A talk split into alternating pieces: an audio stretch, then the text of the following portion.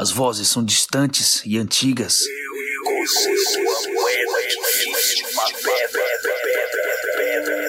As palavras que elas recitam são secas, mas provêm da aurora dos tempos, quando os mundos prestavam mais atenção nas palavras.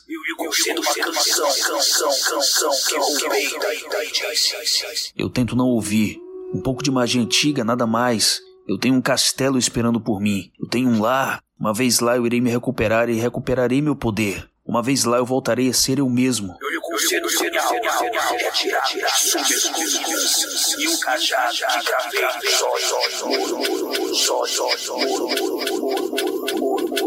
Eu senti isso. Foi um leve puxão, mas eu resisto. As vozes me envolvem. Estou mais fraco do que imaginava. Eu. Eu busco encontrar meu caminho, mas a atração torna-se inexorável.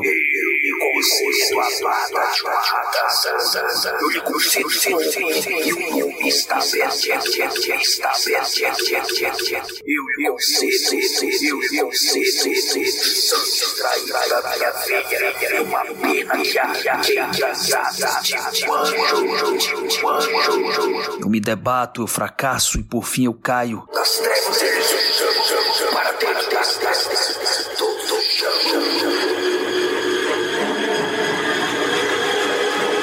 Então não há nada, nada exceto o círculo e a escuridão.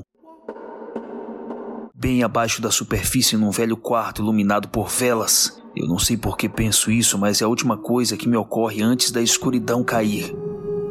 Começa.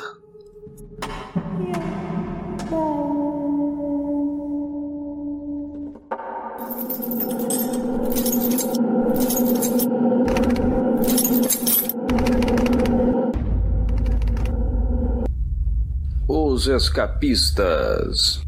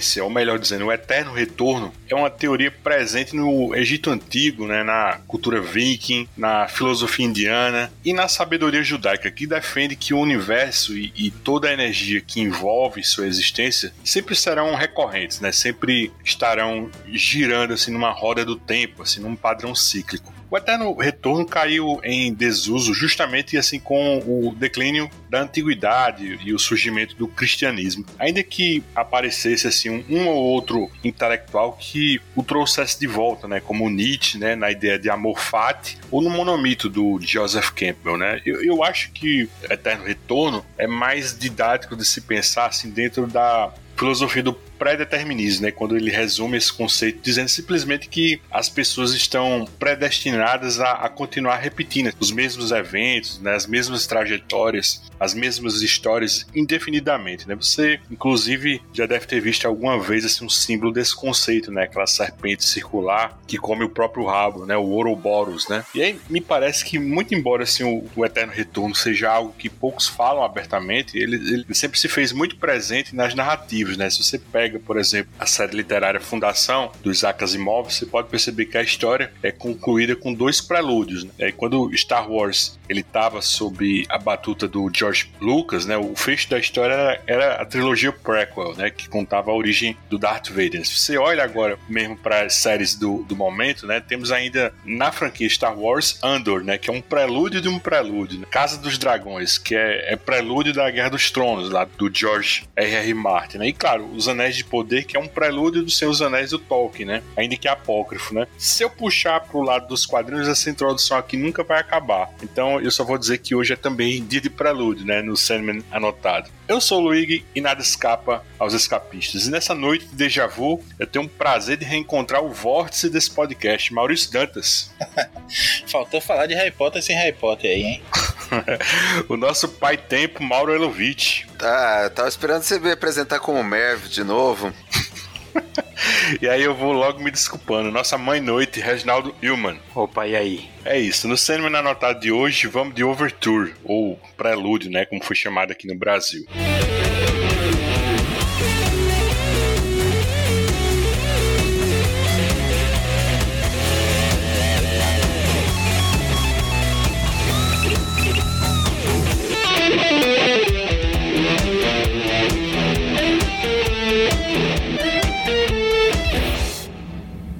Origens do Prelúdio. Primeiro de tudo, como sempre, vamos dar uma contextualizada nessa história, né? Porque quando a obra tá aí completa, bonitinha, seja qual for a sua versão, o que resta por fim e o que interessa no fim é só a história, né? Mas percurso até esse prelúdio tem sim algumas curiosidades que valem a pena a gente comentar ainda que rapidamente, né? Então, o Prelúdio saiu como uma minissérie em seis edições, inicialmente pensada para sair na celebração dos 20 anos né, de Sandman, mas segundo o Game ADC, nesse período passava por uma dança de cadeiras e uma instabilidade editorial, né? E aí ele preferiu segurar esse argumento para que a história saísse na comemoração dos 25 anos, né? Falando assim, parece que essa mini saiu de forma regular e realmente assim, obedeceu um, um calendário de festejos, né? mas não foi bem assim. Foram quase dois anos para que essa mini fosse concluída. A, a primeira edição, eu estava pesquisando, saiu em dezembro de 2013, né? A segunda em maio de 2014 a terceira saiu em setembro de 2014, a quarta só em fevereiro de 2015, a quinta em julho de 2015 e a última em novembro de 2015. Né? Se a sexta tivesse saído em dezembro, teriam sido assim, dois anos fechados. Quando você vê assim, o nível de capricho e detalhamento da arte do J.H. Williams III, você pensa logo que a culpa dos atrasos deve ter sido dele, mas assim, o próprio Gamer na época assumiu toda a culpa. Né? No primeiro atraso, assim, na, na segunda edição, ele, ele disse que estava enrolado na campanha de divulgação lá do livro dele, O Oceano no Fim do Caminho. E aí ele não estava assim, conseguindo escrever o roteiro. Assim. Da terceira em diante, ele não deu mais desculpas, mas se você pegar a cronologia das coisas, ele também estava metido na pré-produção lá do, do seriado, do romance dele, né? O Deuses Americanos, American Gods. Enfim, ele, já tinha toda uma vida fora dos quadrinhos e, e, a DC tinha que ter paciência, né? Ainda que ele tivesse dito naquela primeira desculpa que não tinha sido profissional da parte dele, né? Eu só fico imaginando assim, o quanto o artista devia ter ficado puto com isso, né? Porque, de certa forma, o Williams III estava amarrado a esse projeto, né? Enquanto o roteirista estava fazendo outras coisas, né? Vendo assim de fora, eu acho que devia ser uma situação assim bem desagradável, né? Ainda que a gente não veja isso nos extras, nos encadenados, né? Aqui no Brasil, quando a Panini lançou, foi de um jeito assim bem sem noção, né? Com, com três encadernados em capa dura, cada um compilando duas edições e aí olha só a loucura, né? Esses dois primeiros encadernados, eles saíram em outubro e novembro de 2015 e o terceiro e último, vejam vocês, só um ano depois, né, em novembro de 2016, né? Quer dizer, se você compara com as datas que eu falei agora da publicação original, dá para sacar que a Panini só atrasou porque quis atrasar, né? Não tinha outro motivo, né? Enfim, em outubro de 2018, saiu uma edição definitiva, né, compilando tudo, e agora bem recentemente em agosto de 2022 saiu a edição capa cartão da coleção de 30 anos, né? Deixando de lado essa parte editorial, vamos falar um pouco sobre o título Overture, né? Essa palavra assim tem, tem vários sentidos, né? Tem origem na França, né? E o significado é abertura, né? No inglês também tem o sentido de abertura, mas atualmente esse termo tem sido mais usado ou, ou quando você deseja estabelecer uma relação com uma pessoa, né, num contexto mais formal, aquela make overtures, né? É uma expressão assim muito muito usada na política, e overture também é empregado na música, né, como uma apresentação instrumental que precede um coral ou uma ópera. Né? Em português, overture né, é, é escrito como overture, né, com, com a vogal U depois do O, né, e, e tem exatamente essa acepção musical. Nesse encadernado da, da edição definitiva, essa de 2018, já tem lá nos créditos lá o significado disso, né? Eu achei bem legal. E só para fechar essa minha fala, eu queria dizer que gravar esse podcast está sendo também um déjà vu, né? Pelo menos para mim e o Reginaldo, porque a gente produziu há cinco anos, em, em abril de 2017, o Sete Jagunços número 8, né? Um programa sobre Sandman Prelúdio. Né? Naquela época a gente ainda não conhecia o Mauro, né? Nem o Maurício. Também não foi uma conversa assim com a releitura da série clássica em dia. Não era eu que fazia a mediação, era o Marcos Felipe, né? Companheiro de pilha de gibis do Maurício. Aí tinha também o Dãozinho e o Yuri Saladino. Se alguém tiver curiosidade e quiser ouvir, o link tá no post desse programa, né? Porque como já se passou muito tempo e, e a rotatividade lá no, no set de jagunça é bem alta, né? Eles produzem muito, ele não tá mais no feed. Enfim, deixa eu passar a bola pros senhores, né? Maurício, você estava acompanhando o Gibi na época do lançamento, lembra desse moído todo dos atrasos? Aproveita e diz o que é que você acha da tradução nacional de Overture, né, para Prelude. Você gosta? Acha que era isso mesmo ou dava para pensar algo melhor? Cara, eu na época eu vi as notícias, lembro até de comentar com alguns amigos, mas não acompanhei tão de perto não. Sandman foi algo que eu li quando saiu da Conrad, acho que até comentamos isso na, nos outros podcasts. E sempre gostei, mas eu achava assim, pra mim tava amarrado. É, é um caça-níquel que o Gaiman tava querendo fazer ali. Já tinha lido Pequenos Perpétuos, já tinha lido Capas na Eia, Noite Sem Fim tudo mais, e assim, esgotou, né? E essas comemorações de aniversário quase nunca são, são legais, raríssimas exceções, como recentemente até de Marvels, que é, é bobinha, não é nada demais, mas é condizente com a obra, encaixa ali no momento específico e faz uma homenagem legal à canologia. Agora, eu comprei, eu tenho aqui essas três edições da Panini em capa dura, até na época eram, eram preços razoáveis, né? Um, um gibi maior, capa dura, com não tantas páginas assim, mas um trabalho gráfico legal, que valia a pena. Acho que hoje uma edição dessa saía por no mínimo uns 60 reais, né? Na época o preço de capa foi R$21,90. Detalhe, R$21,90 nas três, mesmo com um ano de diferença entre a primeira, né, de 2015 e a última de novembro de 2016. Eu tava até raciocinando, filosofando aqui sobre isso, Luiz, quando você tava falando do nome. É complicado porque fica meio repetitivo, que você tem Sandman Prelúdio, que é o volume, né, cronologicamente até eu, a Prelúdios e Noturnos. Que também, Prelúdios, nesse sentido do, do Prelúdios e Noturnos, tem a ver com, com música, com ópera e tudo mais. Há uma rima aí, mas que fica um, ver um cacófato em português, né, Prelúdio e Prelúdios eu não, não consigo imaginar assim, não me debrucei tempo suficiente, nem tem essa bagagem musical toda para imaginar um termo maior. Eu acho que aí é aquela armadilha. Quem traduziu lá atrás e que não tinha outra tradução para Prelúdios e Noturnos, em português é Prelúdio mesmo, é Noturno mesmo. E agora cai nessa armadilha do tempo, né? Do prequel de 25 anos depois que, que vai soar estranha. Mas aí, paciência, não, não, não se tem muito o que fazer, não. Mas gosto também, não, não imagino para um grande público você colocar um Sandman Overture e ele não acharem que é uma, uma edição em outra língua. Até. Reginaldo, além de 2017, eu falei que eu preferia prenúncio, né? Até para diferenciar, assim, de prelúdio, né?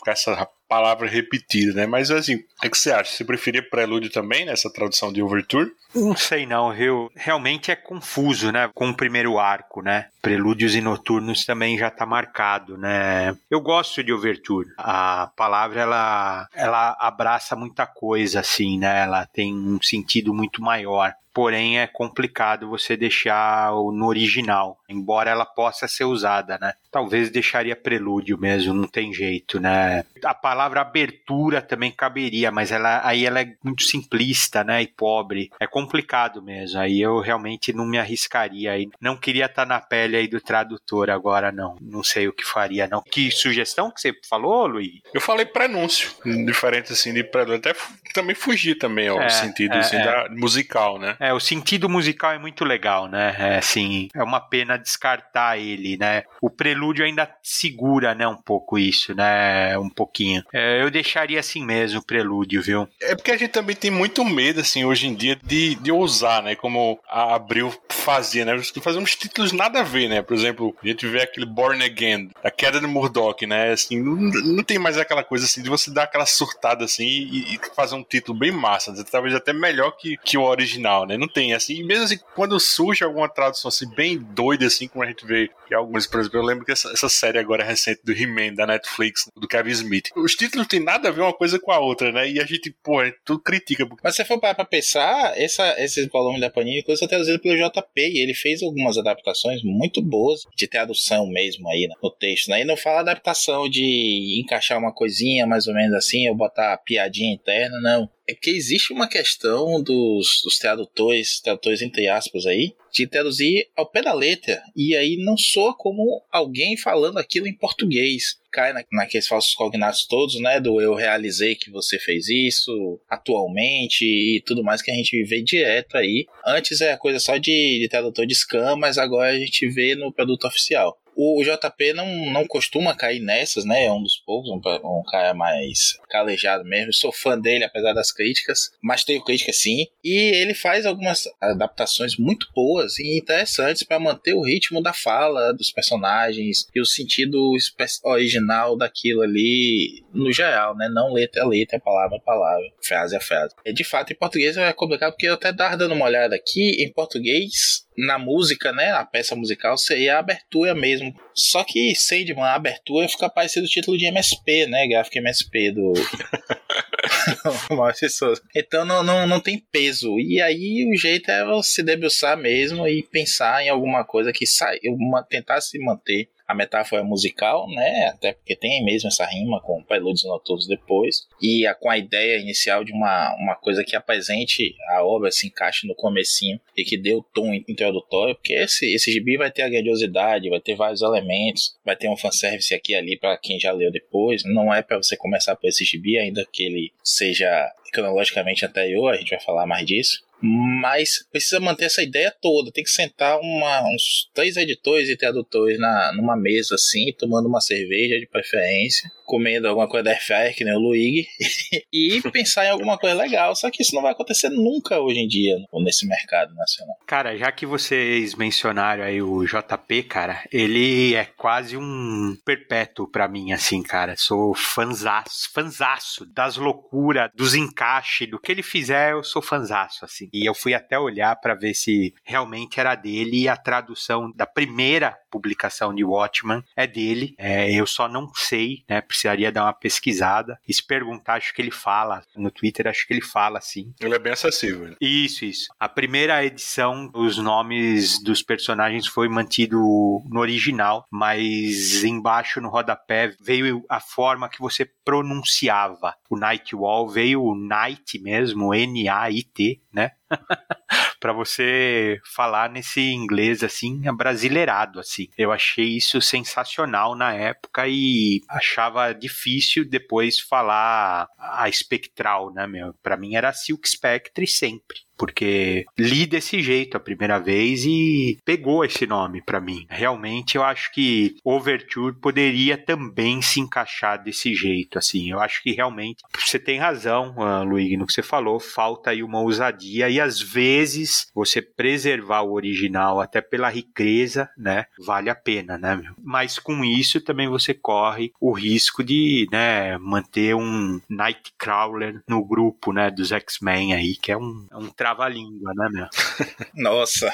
Ei, Mauro, e aí? Você tem um título melhor pra Overture? Ah, não. Eu concordo com o Regi. Eu ficaria com Overture mesmo. Eu acho que vários outros quadrinhos menos relevantes e que o título era menos é, significativo, eles mantiveram o original, eu, eu teria mantido o original. Só para complementar a informação que o Maurício deu ainda agora, e diz respeito ainda à introdução assim, lá do próprio Gamer, né, que tem nessa edição, tanto há 30 anos quanto essa edição definitiva, é que ele, ele faz questão de alertar a quem porventura pegou esse gibi até então assim nunca tinha lido Sandman, de que Prelúdio não deve ser entendido como um ponto desse, de entrada assim para novos leitores, né? Ele mesmo disse que você deve fazer todo o percurso das 75 edições, daí passar assim por Noite Sem Fim, né? E aí eu acrescento que ele está se referindo assim, especificamente ao conto O Coração de uma Estrela, né? E só depois ler essa minissérie, né, do Prelúdio, né? É bem o esquema lá, volta a dizer, do Fundação do Asimov, né? Você jamais deve começar lá pelos prelúdios. Mas assim, uma coisa que me pega nesse texto de introdução dele é dele vir com esse papo assim meio de George Lucas de que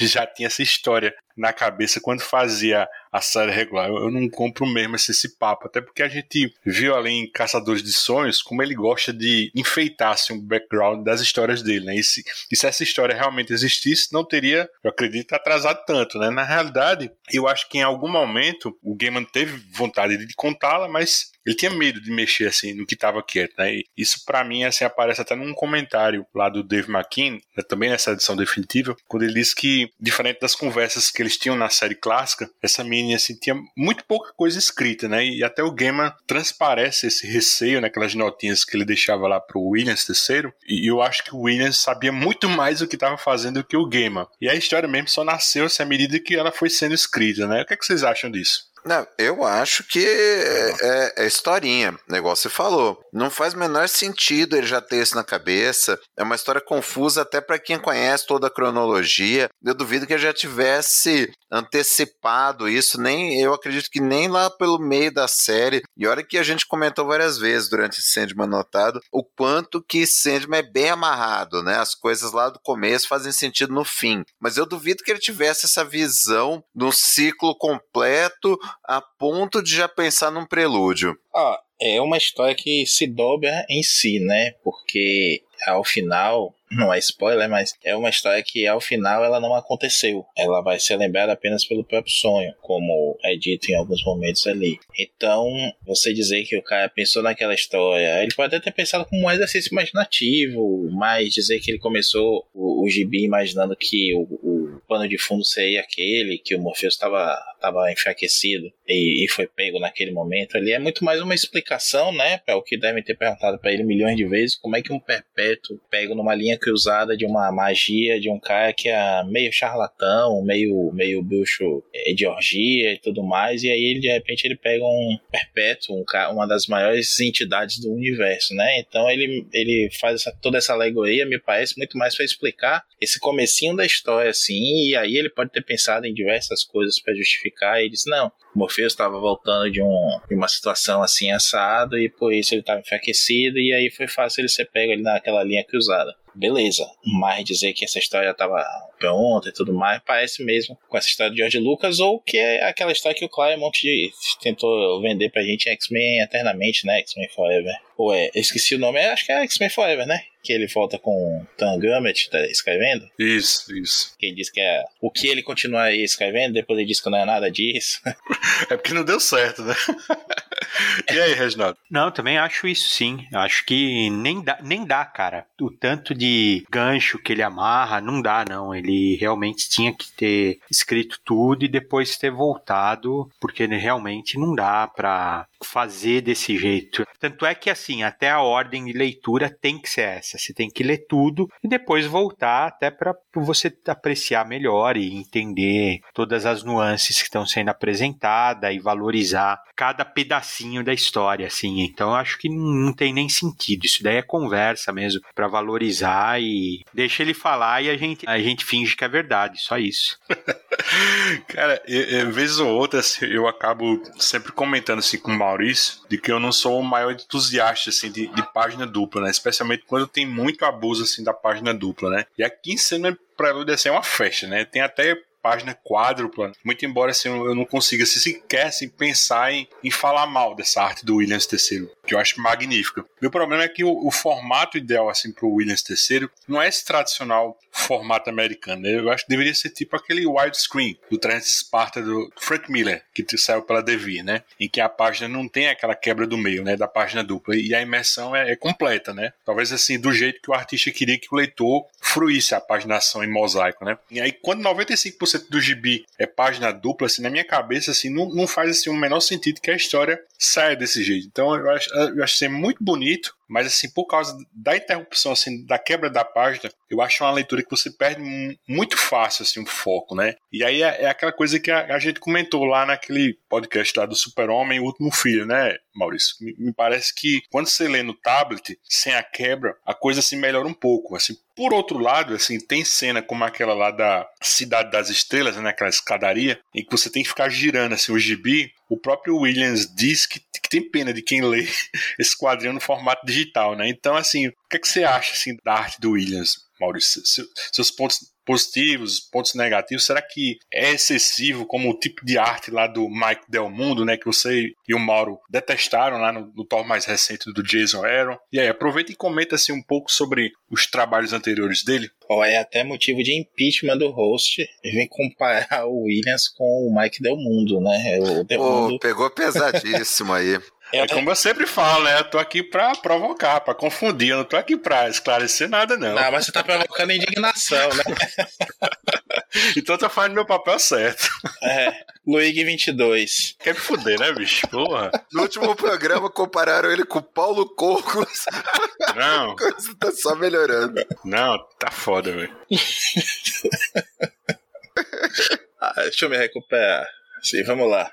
O Williams é um puta artista, Luigi. Eu vou fazer até umas considerações aí sobre essa página específica, mas eu queria só falar um pouco dele antes, né? Ele começou como desenhista na Milestone, né? O, o título selo da DC com, com autores negros e tudo mais que a gente já comentou muito. O nosso amigo Jamerson é um grande fã, né? Entusiasta do, do selo. Gosto bastante também. E ele teve uma, uma carreira muito bacana, fazendo algumas aparições aqui e ali em histórias mais curtas e tudo mais. A gente vê pelo estilo dele que não, ele não conseguia né, manter isso por muito tempo, uma mensal, por exemplo. Mas ele fez um capista proficiente por um bom tempo ali. Ele tem o gibi da, da Batwoman, né? Que, salvo engano, você já falou também, Luigi, não sei se um capela ou num, num programa específico. Foi aqui que foi o Marlon que gravou isso aí. Pronto, que é um gibi bacana, teve até muito barato na Amazon um tempo, eu acabei comprando também, não resisti. Ele já fez algumas coisas como o Desolation Jones, algumas edições de Detective Comics também, muitas capas. Tem o Prometeia, que aqui saiu também em alguns formatos, né? Eu tenho aquele em dois volumões da, da Panini. E a gente tem esse Overture dele que eu acho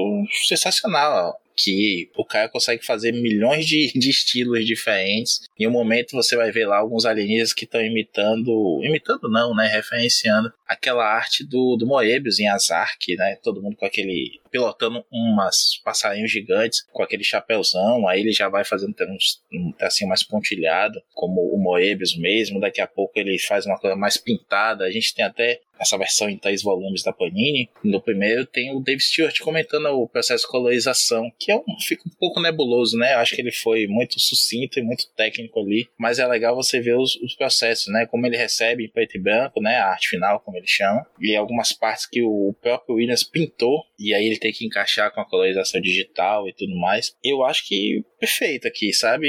Se você pergunta se, algum, se tem algum defeito, tem. O defeito é ficar imaginando uma obra como Sandman mais bem cuidada na parte visual como essa história aqui. Se talvez fosse virtuoso demais, se as 75 edições fossem assim, não sei, mas a gente tá vendo que o cara poderia cobrir muitos dos estilos pedidos por temáticas de cada edição ali, como a gente já comentou, né? Como a mudança de, de estilo desenhista, John J. Muth, enfim, todos eles, do Kelly Jones ao Gutenberg e todos os mais, como isso acaba enriquecendo sim, mas a gente vê que tem muito, muita coisa ali que fica aquém, né? Aquém narrativamente, aquém em, em traço mesmo, e que não, não consegue passar com a mesma competência que outros que trabalharam ali, o próprio Williams aqui, o texto do, do Gaiman. Pra mim, o único defeito é esse, né? Empalidece algumas coisas do próprio universo de Sandman perto dele. E eu gosto muito, bicho, eu, eu como falei, né? Eu não li scan essa história, eu esperei chegar aqui, aliás, eu esperei chegar a comprar a terceira pra ler a primeira,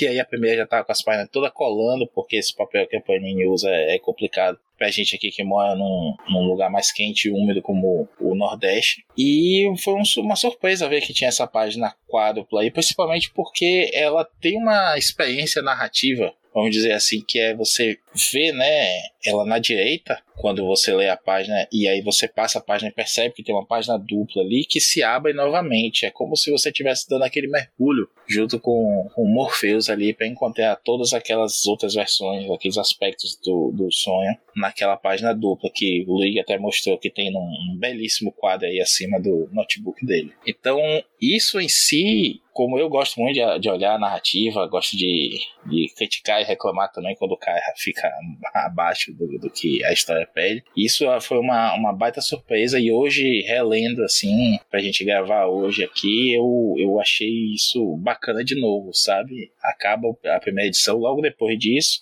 e você fica assim, uau, que final bacana, né? O tipo de, de gancho que a, a, em si não é nada de novo. Oh, o personagem chegou e encontrou uma situação surpreendente. Mas a forma como você chega junto com ele nisso é muito legal. Crédito muito da arte, tão mais até do que o roteiro, como eu falei. E aí, Reginaldo, o que, é que você acha aí da arte do Williams III? Você gosta? Você acha que atrapalha um pouco? Como é que você vê essa arte aí? Então, uh, eu ia comentar só, pegando do, do final para o começo, que tem exatamente, acho que é, é, é exatamente o, a mesma sequência, o mesmo tamanho de página nessa última história que a gente comentou, né? O Caçadores de Sonho, eu acho que ele também tem uma página desse tamanho, não tem? Aquela que aparece o Morpheus no, no trono, ela também é desse tamanho, não é? É ela só não tem o mesmo impacto. Justiça seja feita, assim, o Yoshitaka Mano é um puta de um artista. O problema é que ele não é o J.H. Williams, né, meu? J.H. Williams terceiro,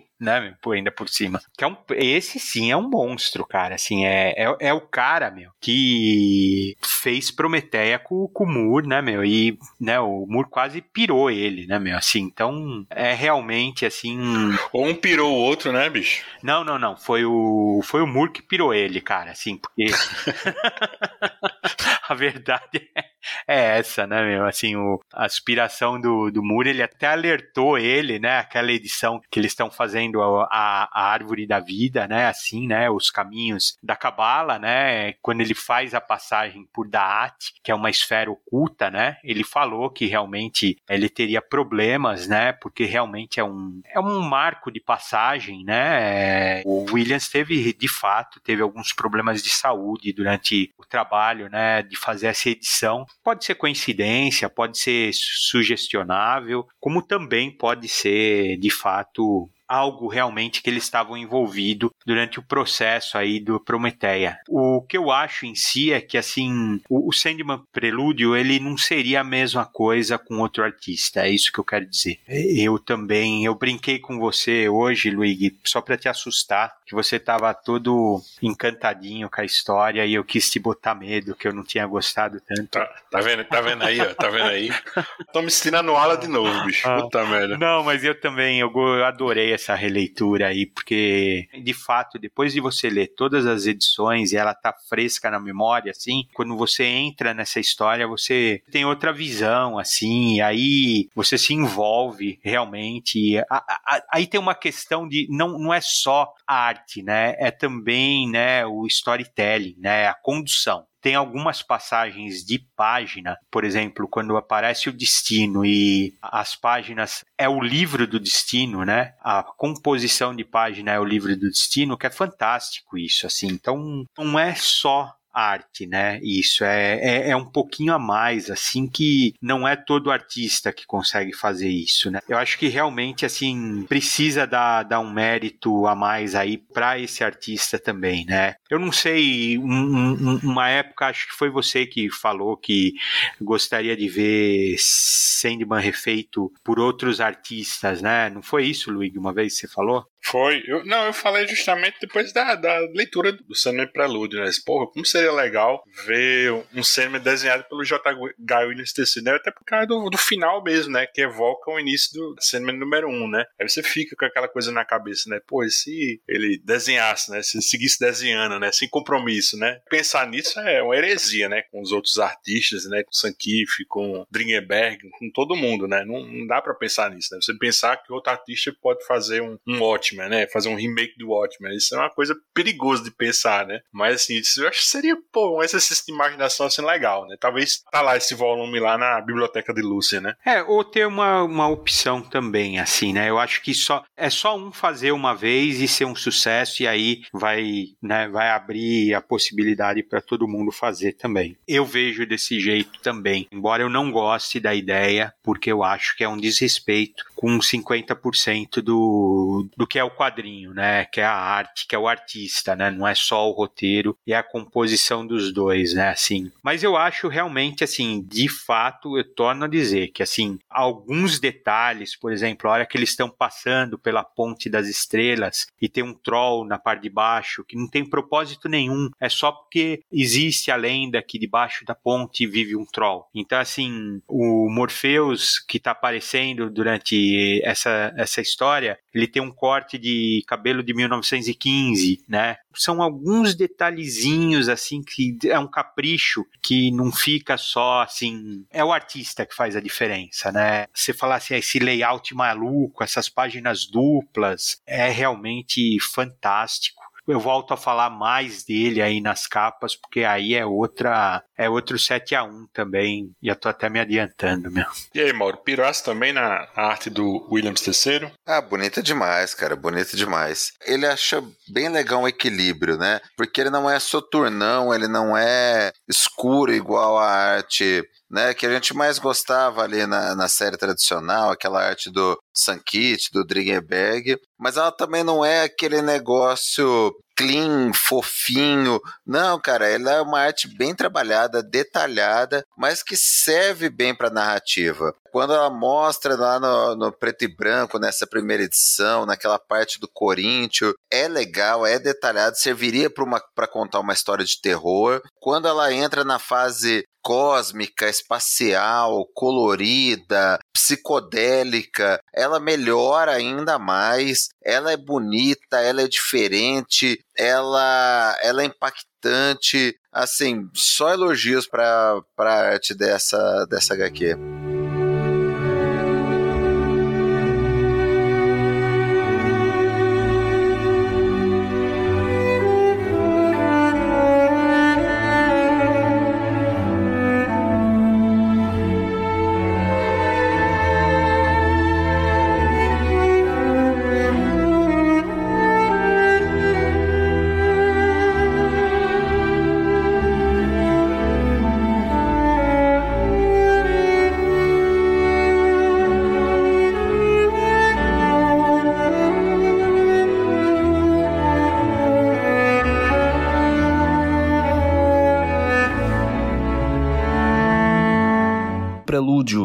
Capítulo 1. Partindo para a história agora, né?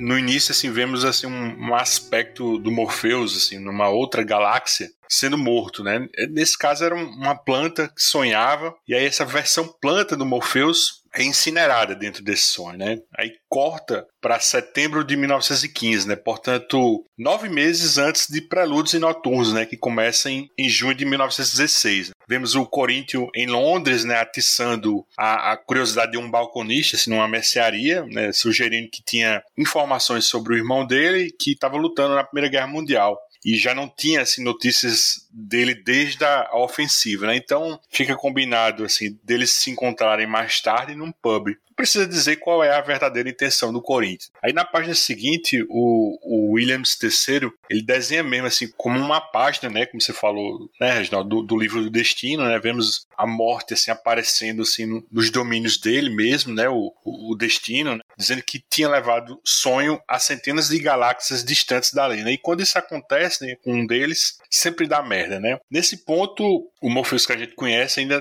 não, não tinha sentido essa morte desse aspecto dele, né? É, em seguida, assim, para resolver essa questão do Corinthians, né? Começando a sair de controle, o Morpheus ele vai a, a, seu escritório em Londres, né? Tem uma, uma, palavrinha com ele, né? E eu acho que é bem legal essa passagem, né? Que o Gaiman conta como é esse escritório, né? E o secretário, né? É chamado George Porculis, né? Que é um, é um simples sonhador, né? Que sonha que trabalha ali. E até esse dia ele jamais tinha visto o seu chefe, né? Ele nem sabia como o Morpheus era, né? E esse escritório ele sempre muda de lugar, né? Ele já foi dentro de um banco, né? Já foi na Catedral de São Paulo, né? No, no Palácio de Buckingham. E aí nesse dia ele estava localizado na na esquina do Stopcock Yard, né? Até tentei pesquisar para ver esse lugar, mas eu não achei. O Jorge disse que tinha certeza que esse lugar tinha sido demolido há 50 anos, né? Então, o Morpheus ele tá bem lord inglês, né? Com cartola, terno, gravata, sobretudo. E ele tá na, na sua sala e convoca o Corinthians, né? Que tava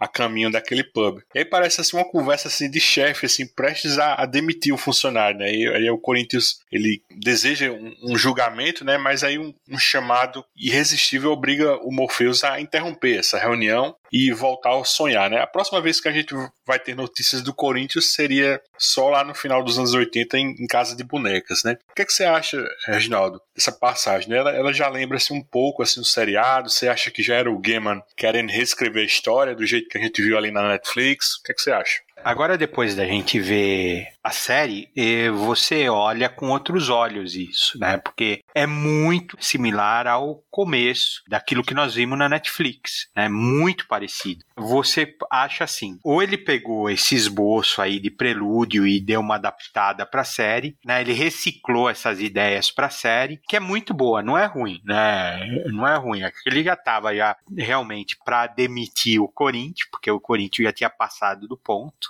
acho um barato. Eu nunca eu, eu, eu fiz essa associação né, dos óculos, por incrível que pareça, só agora mesmo, né? Que o Corinthians ele não usa o óculos para esconder os olhos dentados, né, e sim para refletir o mal da humanidade, assim. Então, não tinha, eu realmente não tinha feito essa associação. Acho que talvez tivesse tão na cara que. Mas dessa vez eu fiz. Pra ser honesto, nem eu, viu, bicho?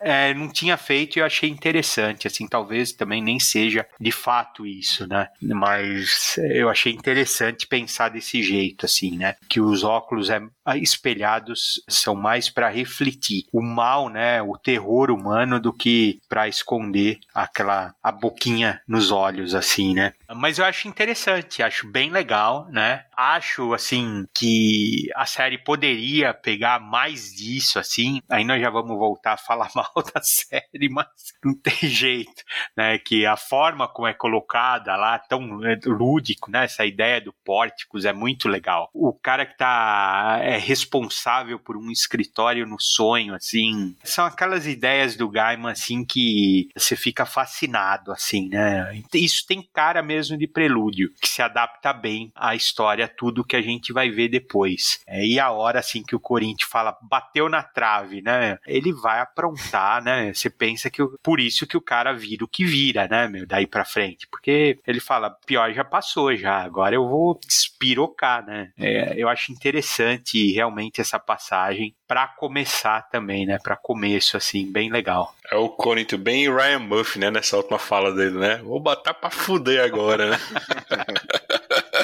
Só, só um pequeno detalhe assim nessa conversa assim com o Corinthians, né? O Corinthians ele se mostra frustrado porque ele não entende bem o que está fazendo de errado, né? E, e para o Morpheus ele, ele, explica que ele está desrespeitando né, as fronteiras entre o mundo desperto e o sonho, né? Ele até explica, né? Seriam fronteiras estabelecidas muito tempos atrás, né? E, e, não foi ele quem determinou esse tipo de limite, né? Foi um, um acordo feito naquele conselho do primeiro círculo, né? Lá em, em Coração de uma Estrela. Né? Como o, o, ponto de vista naquela história lá era daqui lá, a gente só sabia que estava rolando uma reunião, mas assim, parte do conteúdo que foi definido lá, a gente só passa a visualizar a partir de agora, né, nessa história, né? Como eu dizia, né, tem algo atraindo o Morpheus e, e é exatamente assim o, o, vácuo deixado assim por esse aspecto planta do Morpheus, né? Fica estabelecido que quando um aspecto morre, os outros são a, atraídos para ocupar o lugar do morto, né? Então, Morpheus ele tem tenta retardar isso, né, voltando ao sonhar para pegar suas ferramentas e, e, a esse lugar assim, trajado assim a caráter, né? O Luciano até parece ter um pressentimento de que seria a última vez que veria o Morpheus, né? Mas enfim, no final desse primeiro capítulo, o que é que acontece, Mauro? Você consegue descrever o que está acontecendo ali nessa página quádruplo, né? Você consegue identificar algumas dessas figuras dentro da mitologia do universo DC? Quer comentar? Não, essa página quádrupla é um espetáculo, né? E é igual o Maurício falou, é muito interessante, né, como construção de história, além da beleza gráfica, tudo, né, do Morpheus caindo lá no sonhar, da despedida dele com o Lucien, né, e mostra ele bem arrogante, né, com o Lucien, como ele sempre foi, e aí ele vai para esse local que ele está sendo atraído, e o próprio, né, a, a maneira como ele vai sendo atraído em forma de vórtice é muito legal. E aí ele vai parar lá dentro e, e tem né, todas aquelas manifestações, aqueles aspectos dele né, variantes, podemos dizer assim, para falar né, com uma analogia que tá fácil para quem acompanha o seriado do Loki e tal. Eu não tenho, acho que assim, esse conhecimento enciclopédico da DC, estilo Jamerson e, e, e Regi. O que eu identifiquei mesmo foi ali o Morpheus do Caçadores de Sonhos e o gato mesmo do Sonho de Mil Gatos, né? Depois a gente vai ver todo o desdobramento e que não é tão simples assim quanto a gente imaginava. E aí eu acho que vocês vão ser melhores do que eu para identificar esses outros aspectos do, do Morpheus. Ah, deixa eu só fazer um, um, parênteses antes da gente entrar nisso. Você ainda pulou o diálogo do Merv com o Lucien sobre o bate-papo que ele teve com o Freud a respeito do charuto e que às vezes um charuto é só um charuto. Sensacional. Cara, é, sobre essa imagem, você não, eu realmente também não tenho muito o que dizer, né? Eu acho que eu não consigo visualizar nessa imagem, mas aparece um, um aspecto kryptoniano, né? Com aquele emblema diamante do super-homem. Eu vi que tem um, um, meio marciano branco, né? Vocês conseguem acrescentar, Maurício? Acho que tem um cúndio ali com um elmo, não? E me parece, me parece, aí já é no, na parte seguinte, quando no capítulo seguinte, quando retoma, a gente tem um interlúdiozinho aí, aí é, retoma-se esse diálogo entre esses aspectos aí. Tem, aparece esse kryptoniano, tem aquele meio robô lá, né? Não, não, não sei bem o que é isso. Tem um, um macaco também, e aí a gente vê de novo esse, um, esse marciano. Agora, esse cúndio que eu, eu falei, acho que ele tá bem no meio ali da página dupla, na página quádrupla, né? Atrás ali do, do, do Morpheus recém-chegado. Mas tem os outros também que, assim, são familiares, parece que você, você vê alguma coisa ali. No primeiro quarto da página quádrupla tem um que parece um desenho do Michael Ed também, com o peito aberto, assim, aquele senho assim meio rajado, parecendo que, que é uma, um traço mesmo do Red. E esse, esse marciano às vezes parece que é uma coisa do Minhola, né? Uma coisa mais abstrata. Não sei se é um marciano branco que tem ali também. Enfim, não sei o quanto aí é, é inspiração dentro da cronologia e o quanto é alocação mesmo dos autores, até porque Sandman é do universo DC, quando é, é, interessante ser, mas tem seu próprio universo à parte, né? E o que é legal também. No Gamer não precisa ter, e apesar de ter várias vezes, como a gente vai ver ainda nesse volume, algumas amarrações bem interessantes com o universo DC mainstream. E aí, Reginaldo, você conseguiu identificar alguns aí, assim, algumas raças alienígenas aí desses aspectos do Sandman? Não, não, não achei não, viu? Eu procurei, dei uma pesquisada para ver se algum maluco tinha realmente achado ou identificado tanto assim e também não, não achei, né, ninguém assim cravado isso, né. Realmente ele parece, né, Maurício, um cúndio mesmo aqui, Coelmo, né, ele tem um cavanhaque, pode ser, talvez. Esse Dual Red, ele tem quatro braços, né, ele parece até um, ele tem uma costeleta, assim, ele parece uma figura mesmo, uh, meio Starman, assim, sabe, interessante também, assim, mas não associo a nada, né. Tem umas figuras, assim, eu, eu nunca tinha visto, cara, ou melhor, eu nunca tinha prestado atenção, mas nessa segunda leitura tem um que parece uma água viva mesmo. Flutuando, assim, um bichinho com uns tentáculos assim na frente, né? Tem o outro que realmente parece um kryptoniano com o brasão. Os outros são realmente irreconhecíveis, assim, não consigo identificar, assim, são, só são bizarros, assim, né? Tem um que parece uma esfinge, assim, é muito louco, assim, né? Tem um que parece um palhaço, não sei se vocês viram, bem no cantinho, ele parece um palhaço, assim, mais pra frente, né? Na próxima edição. Eu não vejo, não são, não tem nada de universo DC aí, não. É só, é só pela bizarrice mesmo, assim, e não consigo identificar. Eu só acho maravilhoso, assim, porque cada um desse daqui você imagina que rende uma história espetacular, né? Depois, mais pra frente, tem aquele eh, sonho, né? Que é, é o mais antigo, né? Que é meio cutulesco, né? Que é uma coisa que ele fala que ele é o sonho das primeiras coisas criadas, né? Que é um, também um negócio de uma outra, assim, uma outra escala, né? Assim, então, pô, muito interessante.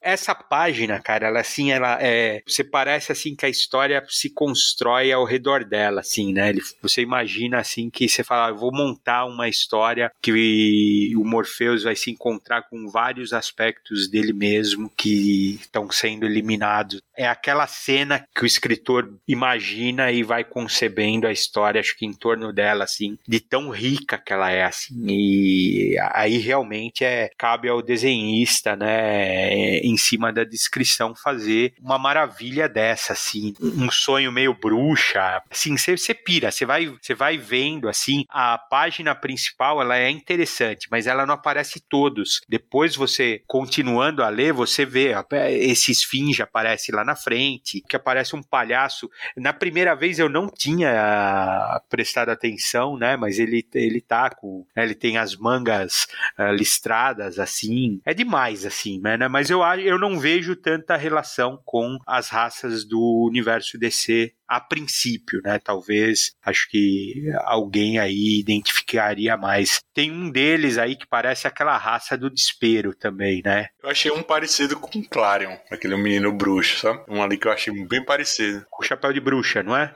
Não, não, é um pouco atrás, assim, do, tem lá do Marciano Branco, aí tá um pouquinho atrás. Eu achei muito parecido com o Clarion. Mas se tem um negócio que eu acho bem, bem bacana no, no que o, o Williams III desenha, né? Esse Sandman, é a, as chamas do manto dele, né? São chamas mesmo, né? A gente via na, na série clássica ele como um tecido, assim, né? Eu acho bem legal. E isso aparece no Gato dos Mil Sonhos, o rabo dele em chamas, né? Eu acho, pô, acho isso muito legal. Agora, eu acho uma pena, velho, que nos extras, né? Que são bem ricos, né? Dessa edição especial, nessa edição definitiva, não tem, assim, uma, uma página, assim, com um númerozinho, assim, eles identificando, dizendo que é cada personagem deles. Tem muito no, nas artes do Alex Ross, né? O George Pérez, né? Quando tem vários personagens juntos e, e vai identificando cada um desses personagens. Era uma coisinha bem legal deles terem produzido, né? Eu também só queria dizer que quando saiu é, é, essa minissérie, assim, dos três encadernados capa dura, eu comprei duas edições repetidas, né, da, da número um, justamente para abrir, assim, com um estilete e mandar fazer uma moldura com essa página dupla, né? O Maurício falou ainda agora, né? Ele fica bem na frente aqui, na, na minha mesa, né? Esse quadro, assim, do, dos vários aspectos do Sam e logo embaixo assim, eu tenho também um, um mapa do multiverso lá do Grant Morrison, né? Na época que saiu, assim, esse Sandman Prelúdio, né, dessa minissérie, como o Maurício falou, não era bem uma loucura fazer isso, né, era R$21,90, né, então valeu demais, né, eu até mandei a foto para vocês verem, né. Aí, assim, saideira do capítulo, né, rapaz, eu tava com saudade de falar isso, vou dizer de novo, saideira do capítulo, né, aquele segmento, assim, no final de cada edição em que o Reginaldo, ele comenta a capa do Dave McKean, só que aqui a impressão minha, Reginaldo, o Dave McKean virou tipo um, um capista alternativo do Williams TC, né, porque a imagem principal, inclusive, da edição definitiva é a do Williams III, né? Com o Morpheus e meio aquela raça alienígena das flores, né? Mas eu, eu vou dizer que o meu coração só bate mais forte quando eu vejo a do Maquin, com o Morpheus lá naquele trono, né? O que, é que você acha? Ah, eu não sei, viu, cara? Assim, deixa eu até puxar a, a capa do. Não, não, de jeito nenhum. Eu realmente, essa daqui eu vou com Williams III. Ela é bonita, a da. Talvez seja a capa, a, a capa mais bonita do Dave McKean durante a série inteira. Essa que você tá falando, né? Porque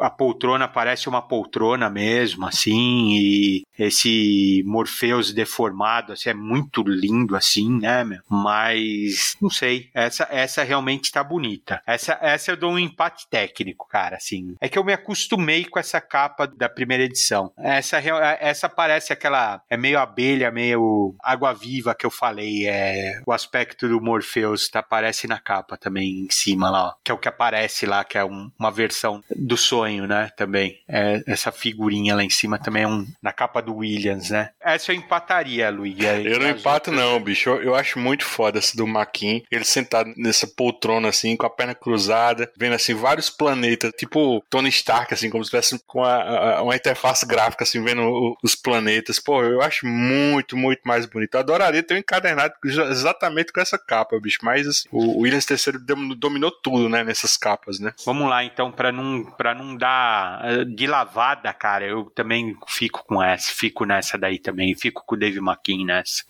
que é muito bonita, né? Ah, cara, eu fico com a do Williams III. Do Williams III é, é mais bonita, assim, visualmente. E eu acho que, assim, eu não gosto das capas do McKean nessa série, cara. Eu acho, assim, muito óbvias. O barato na série regular era a gente interpretar as loucuras do Marquinhos na capa. Ele viajava mesmo, ele trazia elementos periféricos da história, não era nada óbvio. Aqui tudo é muito óbvio, é uma leitura muito simples da capa, não tem grandes elementos enriquecedores. É um Morpheus cabeçudo sentado numa poltrona de tiozão. Sei lá, não, não, não me agradou não, cara. Eu vou te falar que a do Williams eu acho muito mais bonita e mais representativa da história. Faço minhas as palavras do mal, viu? Acho besta esse, esse Sandman cabeçudo aí. Acho que o, o Marquinhos tá muito abaixo das coisas que a gente viu na, na série regular, na, na própria capa desses 30 anos que eu sei que você não gosta, Lee, esse, essa temática mais rósea, né, que, que foi usada nessas últimas capas agora também, não te agrada tanto. Mas aqui eu acho que, que ele tá batendo ponto só, sabe? Talvez seja porque as capas do, do Williams, acho que é uma questão de mérito aí, primeiro o cara fez um puta trabalho no interior, merecia ter a arte dele também nas capas mas eu acho que ele também tá, tá conversando bem melhor em significado e em estética com a história em si do que o Marquinhos, que, repito, para mim tá batendo ponto só. E o Williams mais pra frente vai dar as viajadas do Marquinhos, né? Aqui ele ainda tá conservador, é a primeira capa, ele fez uma capa que representa muito o que tá acontecendo na história, questão daquele planeta das plantas, o, o Morpheus com o traje de batalha, ainda que um pouco estilizado, mas depois ele começa a viajar mais e fica ainda melhor. Eu gosto das capas viajandonas pra Sandman. Aqui eu, eu concordo com, com o Maurício, cara. Aqui é o Maquin batendo ponto, aqui é o Maquin, jogador de futebol quarentão, que dá aquele chute toquinho de lado, sabe? Tá ali, entra com o nome, dá o toquinho de lado e, e, e continua recebendo o dinheirinho dele. Terminando a, terminando a carreira no Bahia. É isso, cara. Vai daquele toquinho de lado, cumprimenta a torcida e tá valendo. Mas é, é porque Dave McKean pra mim é, é manto do Flamengo vermelho e preto. É o clássico, sabe? Bicho, pra mim, eu vi uma capa de Sandman que não seja dele, eu, eu não acho que é Sandman, bicho. Eu, por mais bonita que seja a do Williams III, eu sempre vou ficar com aquela coisa achando estranho, sabe? Porque, pô, capa é o território do, do McKean. E eu concordo com vocês, nos extras, ele também é até um pouco desanimado, assim, falando. Se for o que eu falei, né? Ele não teve nem muito diálogo com o game, né? Ele foi meio que instintivo fazendo essas capas, né? Então, mas ainda assim eu gosto muito dessa capa, gosto muito. Então ficou, acho que ficou 2 a 2 né? O Reginaldo mudou de novo de lado. Não, essa você me influenciou, cara. Tava na Williams, na, na Williams terceiro, mas aí você, me seduziu, Luiz.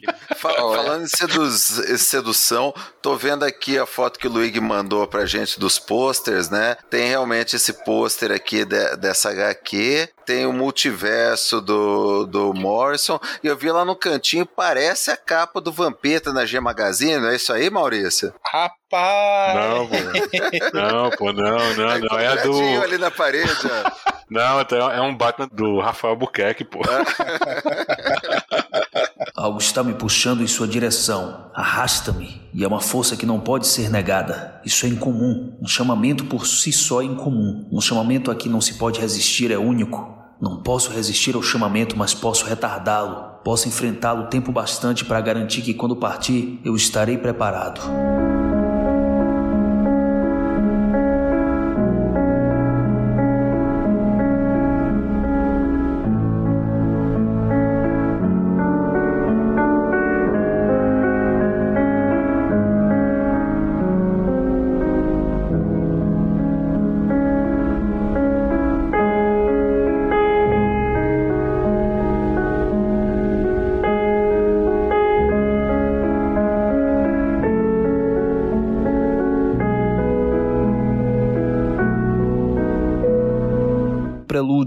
Capítulo 2. A edição 2 de Prelúdio começa não de onde a anterior parou, né? Naquela reunião dos aspectos, mas assim com o, o Sandman Daniel saindo do, do sonhar, né? Pra sair em busca de um objeto, assim, dentro de um sonho da Hattie Maluquete, né? Ou, ou só Mad Hat, né? Não lembro como era traduzido na época da Globo, né? Mas essa Hattie é, é, é aquela mendiga que aparece logo na terceira edição de Sandman, né? Aquela do Constantine, que diz ter ali 247 anos e, e anuncia para o John o, o, retorno do Morpheus, né? Depois daquele cárcere lá em White Cross, né? Aí vejo vocês, nessa cena com o Daniel, ela agora diz ter 272 anos, né? Ou seja, você, você faz aquela continha de subtração básica, dá exatamente 25 anos, né? Se passam 25 anos dentro da série, né? Que são também os 25 anos que essa minissérie está celebrando, né? Ela questiona, né, a identidade do Daniel como Sandman, né? Uma vez que ele não é o mesmo sujeito pau no cu que ela conhecia, né? E o game acaba fazendo assim mesmo uma diferenciação entre eles dois, né? Tanto no aspecto físico, né? Porque assim, o Morpheus, o gamer disse que ele estaria ali entre o final dos 20 e muitos, né? E 30 e poucos anos, né? O Daniel tem uma aparência de 19 ou 20 anos, né? E o Daniel é, ele é mais suave, né? Ele, é, ele é mais delicado, assim, em termos de linguagem corporal, sendo assim um Sandman que toca nas coisas e se deixa tocar. Em contrapartida, o Morpheus ele, ele não toca em coisas ou pessoas a menos que ele queira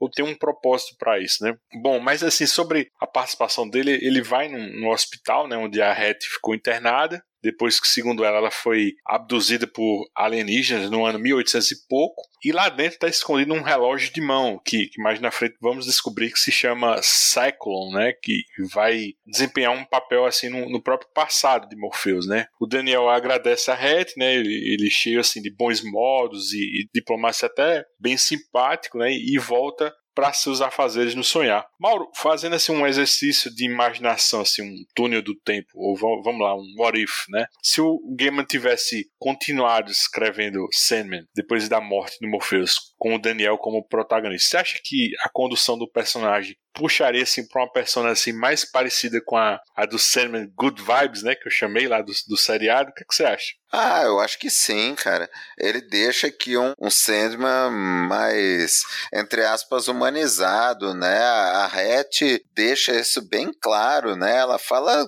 textualmente. Tu não é ele, ele é um escroto snob que anda por aí como se tivesse uma vassoura enfiada no rabo. Não tem como é, descrever melhor o, o Morpheus da, da série regular, né? O, o Daniel, ele é mais atencioso, ele é mais, não digo good vibes, mas é uma outra pegada. Ele não é tão arrogante, ele não tem aquela empáfia dos deuses que o Morpheus tinha, né?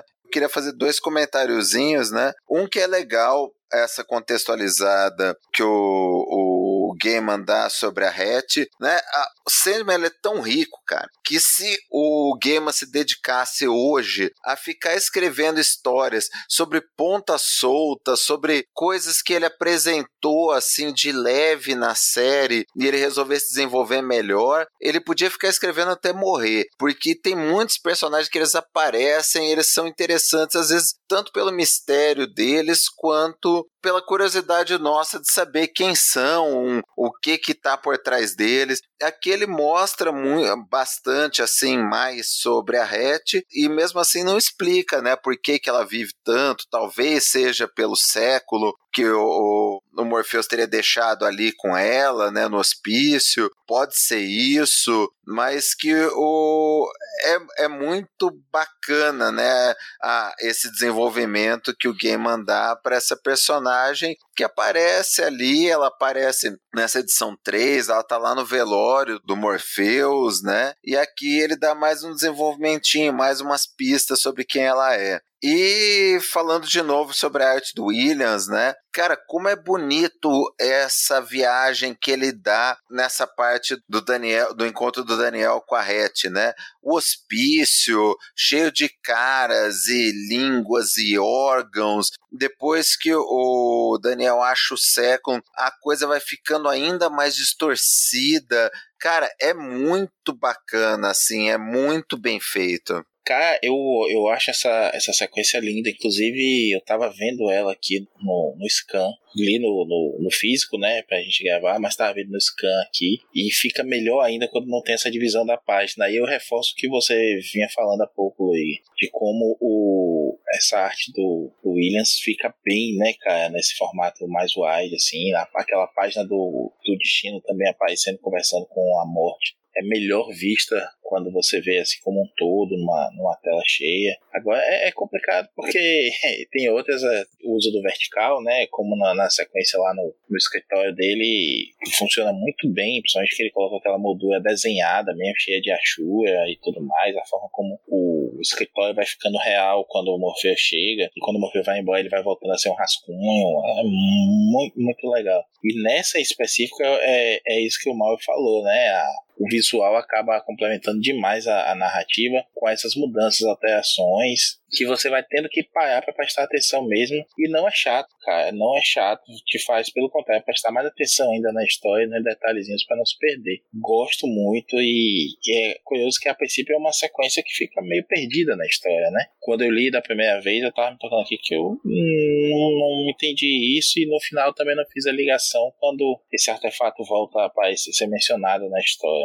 Mas aqui, relendo agora e podendo ler de vez, é, é um negócio muito bom. E só esse, esse frontispício aí do capítulo, vamos chamar assim, e até ali o capítulo 2 na, no muro, pô, isso aí é um pôster sozinho, né? Maravilhoso. E aí, Reginaldo, o que, você achou dessa parte aí, dessa passagem com a Het Maluquete? Como era a tradução? Era essa mesmo, Reginaldo, na, na época da Globo? Het Maluquete? Tô lembrado, era Mad Hat.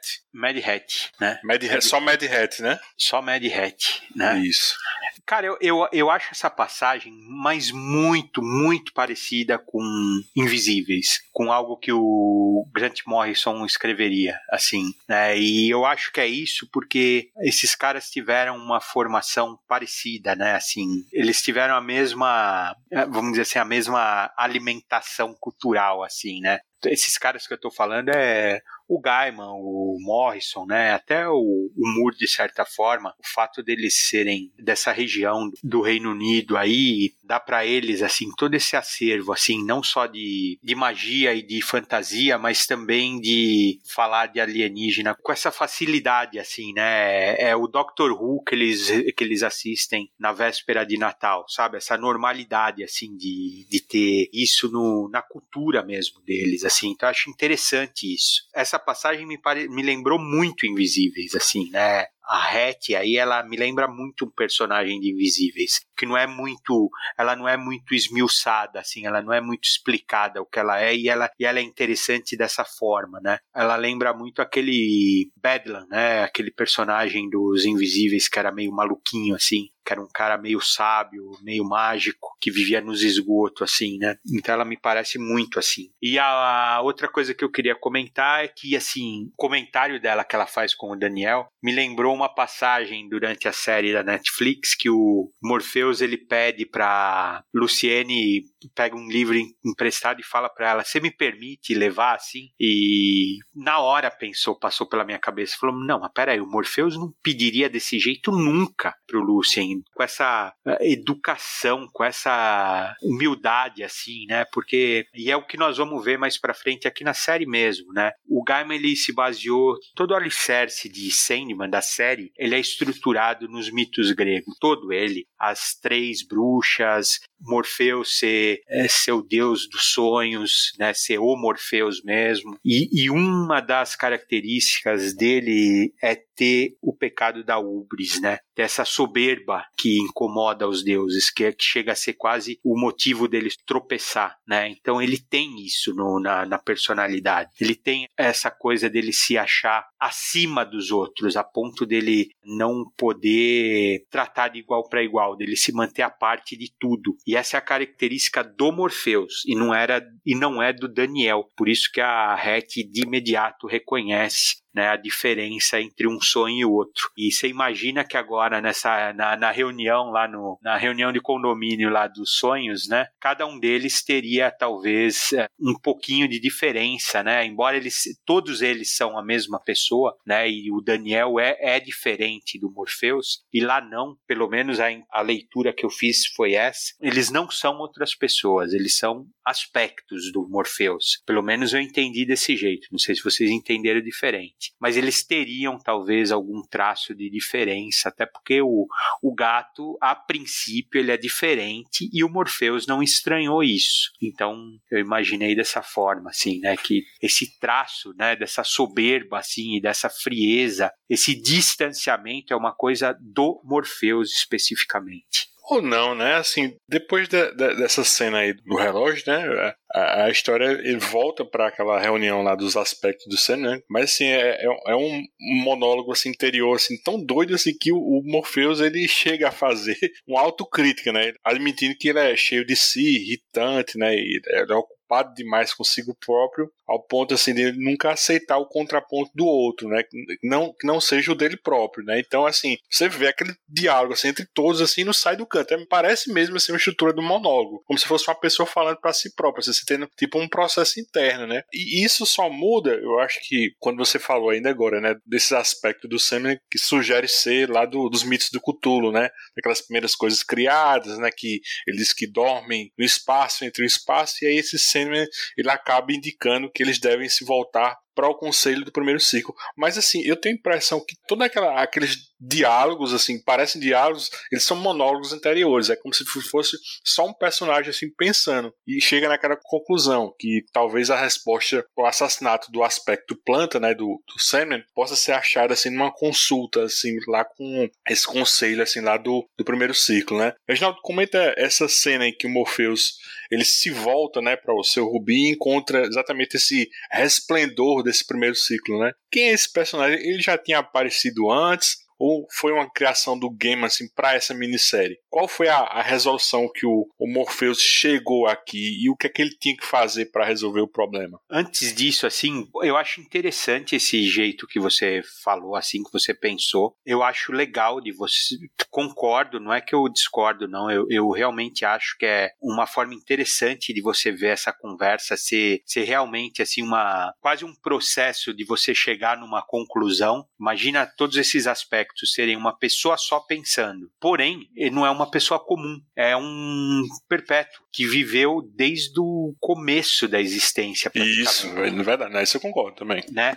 Então, o que, que ele faz? Ele, ele tem diferentes aspectos. Esse aspecto dele do começo dos tempos, que ele, ele teve que se adequar, se moldar, a forma dele se, se, se, se ajustou a essas, esses deuses que vivem nos, nos, nos ângulos do tempo e do espaço, ele não pensa do mesmo jeito do que aquela ameba flutuante lá bonitinha. tava pensando aqui o que eu acho que é mais ou menos aquele estilo assim daquele personagem lá do Shyamala, né, do fragmentado, né? Eu acho que é mais ou menos daquele jeito, aquelas psíquicas assim dentro da, da cabeça da pessoa, mas assim dentro de caixinhas, né? Ele sabe daquilo tudo, mas assim são personalidades diferentes. Talvez assim um jeito mais fácil de imaginar isso seja isso, né? Uma pessoa com múltiplas personalidades, eu acho. Pode ser, ou a gente mesmo faz isso, né? A gente não é exatamente a mesma pessoa em todos os momentos. A gente é uma, a gente tem uma personalidade com os amigos, a gente tem uma personalidade com a família, a gente tem uma personalidade no trabalho, né? A gente tem uma personalidade a cada momento. A gente tem uma personalidade numa situação com estranhos, a gente tem uma personalidade, entendeu?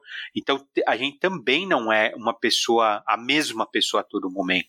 Imagina você ser uma pessoa que viveu uma eternidade, né? E teve que se ajustar a sua forma a diferentes aspectos que ele tinha que interagir. É isso que está sendo apresentado aí. É esse o nível, assim, da loucura que o Gaiman criou. Um sonho que é uma criatura esfinge, ele não é, ele não é exatamente a mesma pessoa que um sonho palhaço, entendeu? E o sonho que é aquele sonho que é o sonho gato, ele é todo esguio, lascivo, né? Até um pouco egoísta, assim. Ele se safa de tudo. Ele pensa dois, três passos à frente. Depois a gente sabe que é outra coisa, mas a princípio você entende ele desse jeito. É, e é normal, parece ser normal, né? Então eu, eu imagino assim que eles são a mesma coisa, mas eles são totalmente diferentes. Pode ser talvez essa ilustração que você deu de fragmentado, né? Fragmentado é o contrário, é uma pessoa só com um monte de gente dentro da cabeça, pessoas diferentes, né? Lá, lá são diferentes mesmo. Elas só dividem o mesmo corpo. E aqui não, aqui eles em essência é o sonho, é o mesmo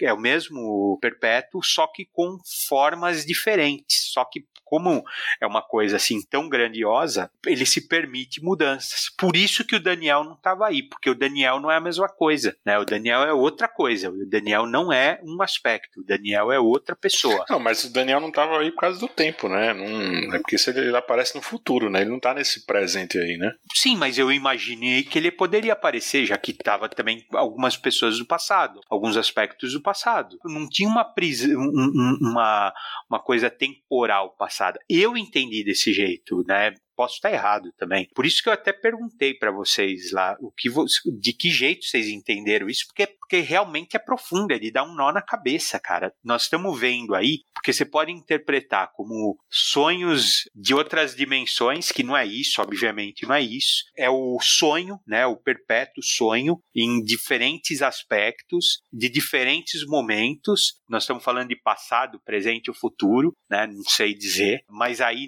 não estaria o Daniel porque ele não é a mesma pessoa e ainda tem a gente falar assim, ele não tá, o Daniel não tá aí porque eram só aspectos até o presente também pode ser isso, Luiz. Também não dá para descartar isso, porque é essa loucura aí que o Gaiman criou, que é genial, cara. Se você parar para pensar, só isso que nós estamos falando, assim, é muito genial, cara. É muito legal mesmo, assim, de você ficar pirando, assim. Não é meramente um hoje o que a gente tá anda vendo de redesign, né? Redesign pelo redesign. Ele tem um propósito, cara. Ele tem uma, uma um conteúdo para você ficar matutando na cabeça, assim, procurando explicações assim que eu acho demais assim, né? Até por causa que é esse o motivo, né? É esse o gatilho da história. Um aspecto do sonho do sonho morreu. É um aspecto dele que morreu. Não é um, um sonho que morreu. É só um aspecto. É só esse pedacinho da história rende tudo isso em quem tá tentando desmontar, né? O que o Gaiman tá querendo passar pra gente, né? Assim. Aproveitar também a opinião de, de Mauro e Maurício, né? Vocês explodiram a cabeça de vocês essa parte aí do monólogo. O que, é que vocês acharam? Como é que vocês viram também? Vocês concordam com o Reginaldo, comigo? Eu concordo, cara. É, é isso mesmo, assim. Dá a entender que é um monólogo e eu iria muito por esse aspecto de diferentes visões do, de como Morpheus era visto, né? Em, em outros planetas, em outras dimensões, em outras realidades, sei lá, mas convergindo ali, né? E eu adoro esse negócio dele perceber o quanto que ele é insuportável ouvindo os outros eu dele falar. Eu, eu achei, assim, um aspecto muito bem bolado. Eu, eu gosto da ideia, é uma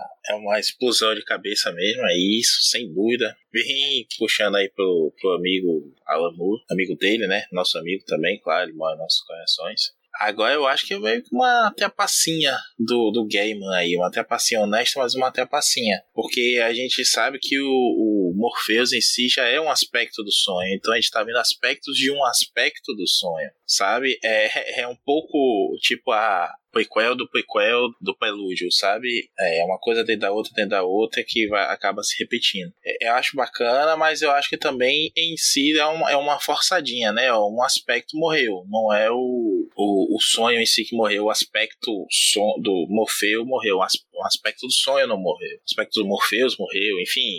Alopei agora aí para dizer para vocês que eu tive que dar uma paradinha e pensar um pouco no final dessa edição aí, é, fazer um mapa mental e encaixar melhor isso. E continuo achando meio que, que doideira, mas funciona bem pra história. Mas também, ao mesmo tempo, de outro lado, você compara isso com as 75 edições, com a morte do próprio Morpheus na, na mensal e tudo mais, e assim, ué, você não morreu um aspecto do Morpheus ali, morreu o Morpheus como um todo, então beleza, mas qual a diferença, qual é a regra disso, tudo mais, não tem muita definição disso aqui. Não prejudica a história, repito, mas eu acho que foi uma trapacinha do game aí, ênfase no diminutivo, porque não é uma coisa ultrajante, um retcon ou nada que exija surtos, não. E aí, Reginaldo, e essa conversa aí com esse resplendor desse primeiro círculo aí? Voltando, né? Quem é esse personagem? Ele já tinha aparecido antes, foi a criação do Gamer para essa minissérie. Como é que ele ajudou ao Morpheus chegar numa resolução para resolver esse problema, essa ameaça? Então, cara, é, esse cara para mim é um mistério, assim. E eu acho que ele é criado, ele é realmente feito dessa forma para ser misterioso. Ele é talvez um para ser apresentado como uma força mesmo do universo, uma presença. Ele parece ser a palavra exata realmente é essa, é força. Ele foi também citado em Noite Sem Fins, embora você também falou agora há pouco isso, Luiz, que eu não lembrava, cara, dele ter sido citado, primeiro círculo. Você, foi você que falou, né? Foi. Primeiro Então, eu não lembrava disso, cara. E, e ele foi, realmente foi mencionado. Era isso que eu tinha falado para vocês de manhã, que eu queria dar mais uma buscada nisso, da onde veio esse personagem, se ele tem alguma origem, da onde que ele é, porque ele é, ele é intrigante. No primeiro podcast que nós gravamos, eu falo a mesma coisa, que é um dos mistérios aí que o Gaiman, né? Eu achei que ele tinha aparecido a primeira vez aqui. Acho que eu até falo lá naquele no, no Sete Jagunços isso, que ele apareceu aqui, mas não, ele aparece em Noite Sem Fim ou ele é mencionado em Noite Sem Fim. Eu acho que ele é mencionado, assim, a aparição mesmo dele é aqui. Teve uma aparição recente porque eu não li, mas parece que ele teve nessa, nessa nova série, Universo Sandman, que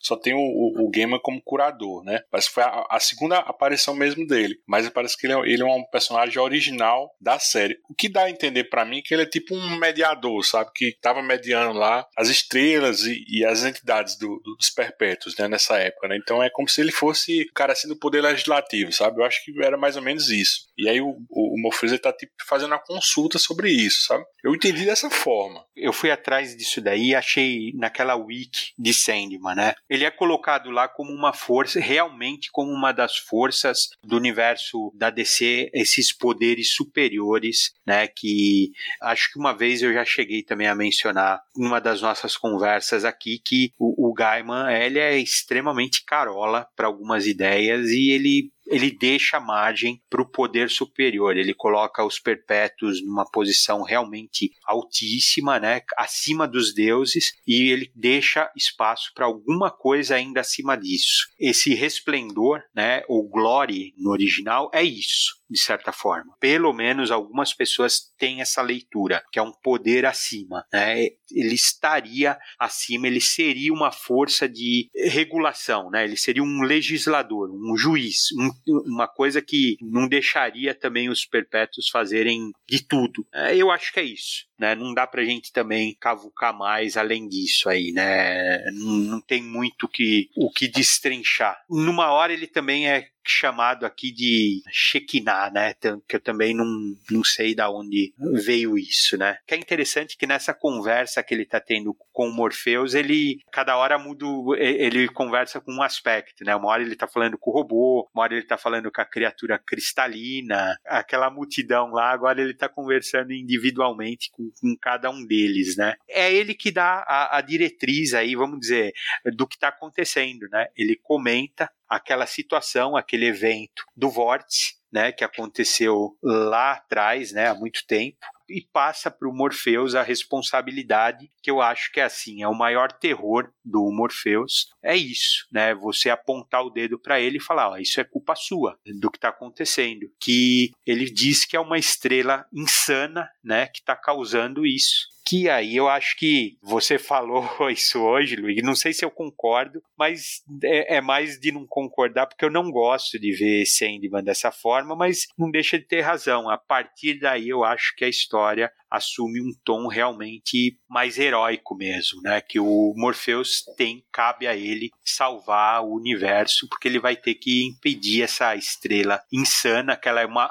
é, é, em alguns momentos ela é descrita até como um câncer. Ele tem que impedir essa insanidade que ela, que ela vai acabar destruindo o universo. E o Resplendor, a função dele, ele é velhinho de gravata borboleta, lenço, óculos, limpando o óculos com, com lenço de bolinha, assim, são aquelas figuras assim super poderosas que não parecem assim, ele dá uma enquadrada no Morpheus, né? Ele fala que assim a, a responsabilidade é dele e ele tem que se virar para ele resolver isso daí e ir atrás porque ele tem que resolver essa história com a estrela que sobreviveu dessa situação do vórtice, né? A primeira vista, né, a primeira leitura, quando eu li esse Sandman Prelúdio, eu pensei que estar, assim, essa reunião ser dentro do Rubi, né? E, e assim, a, a, vestimenta e tudo, eu, eu fiquei imaginando que esse Resplendor era tipo um, um predecessor do Lucien, sabe? Um, tipo um bibliotecário antigo. E ficava tipo como se fosse a Wikipédia particular, assim, do, do Sandman. Isso sem consultar nada, né? Mas na época eu, eu fiquei com isso na cabeça. Viu, Luiz? De novo ele tá falando, né? Dessas regras e desses limites, né? Que os perpétuos têm e eles estabeleceram, né? Que é o que ele estava falando lá atrás pro Coríntio, né? Os limites entre a realidade e o sonhar, e ele estava dando uma enquadrada no Corinthians e agora, né, vamos dizer assim, todo mundo acaba tendo um patrão, né, meu? Ninguém, ninguém é, é solto por aí, né, meu? Assim, não existe autônomo, a verdade é essa, né? Todo mundo acaba tendo que responder mais cedo ou mais tarde para alguém.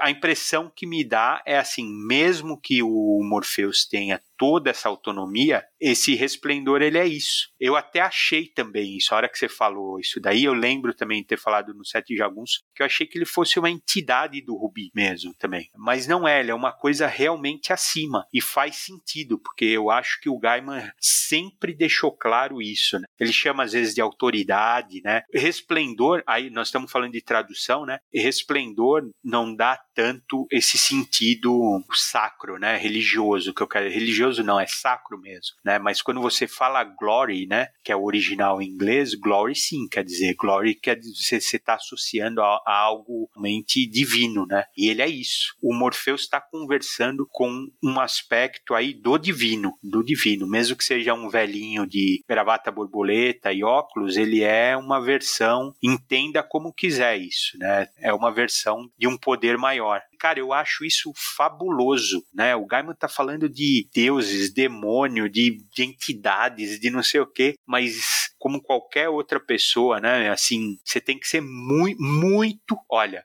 você tem que ser muito inteligente, ou muito peitudo, ou muito senhor de si para bater no peito e falar que você é ateu, cara. Assim, você tem que falar, não acredito em porra nenhuma. Agnóstico, você tá sendo sensato, mas ateu, você tem que ser assim, né? Ou muito idiota, a verdade é essa.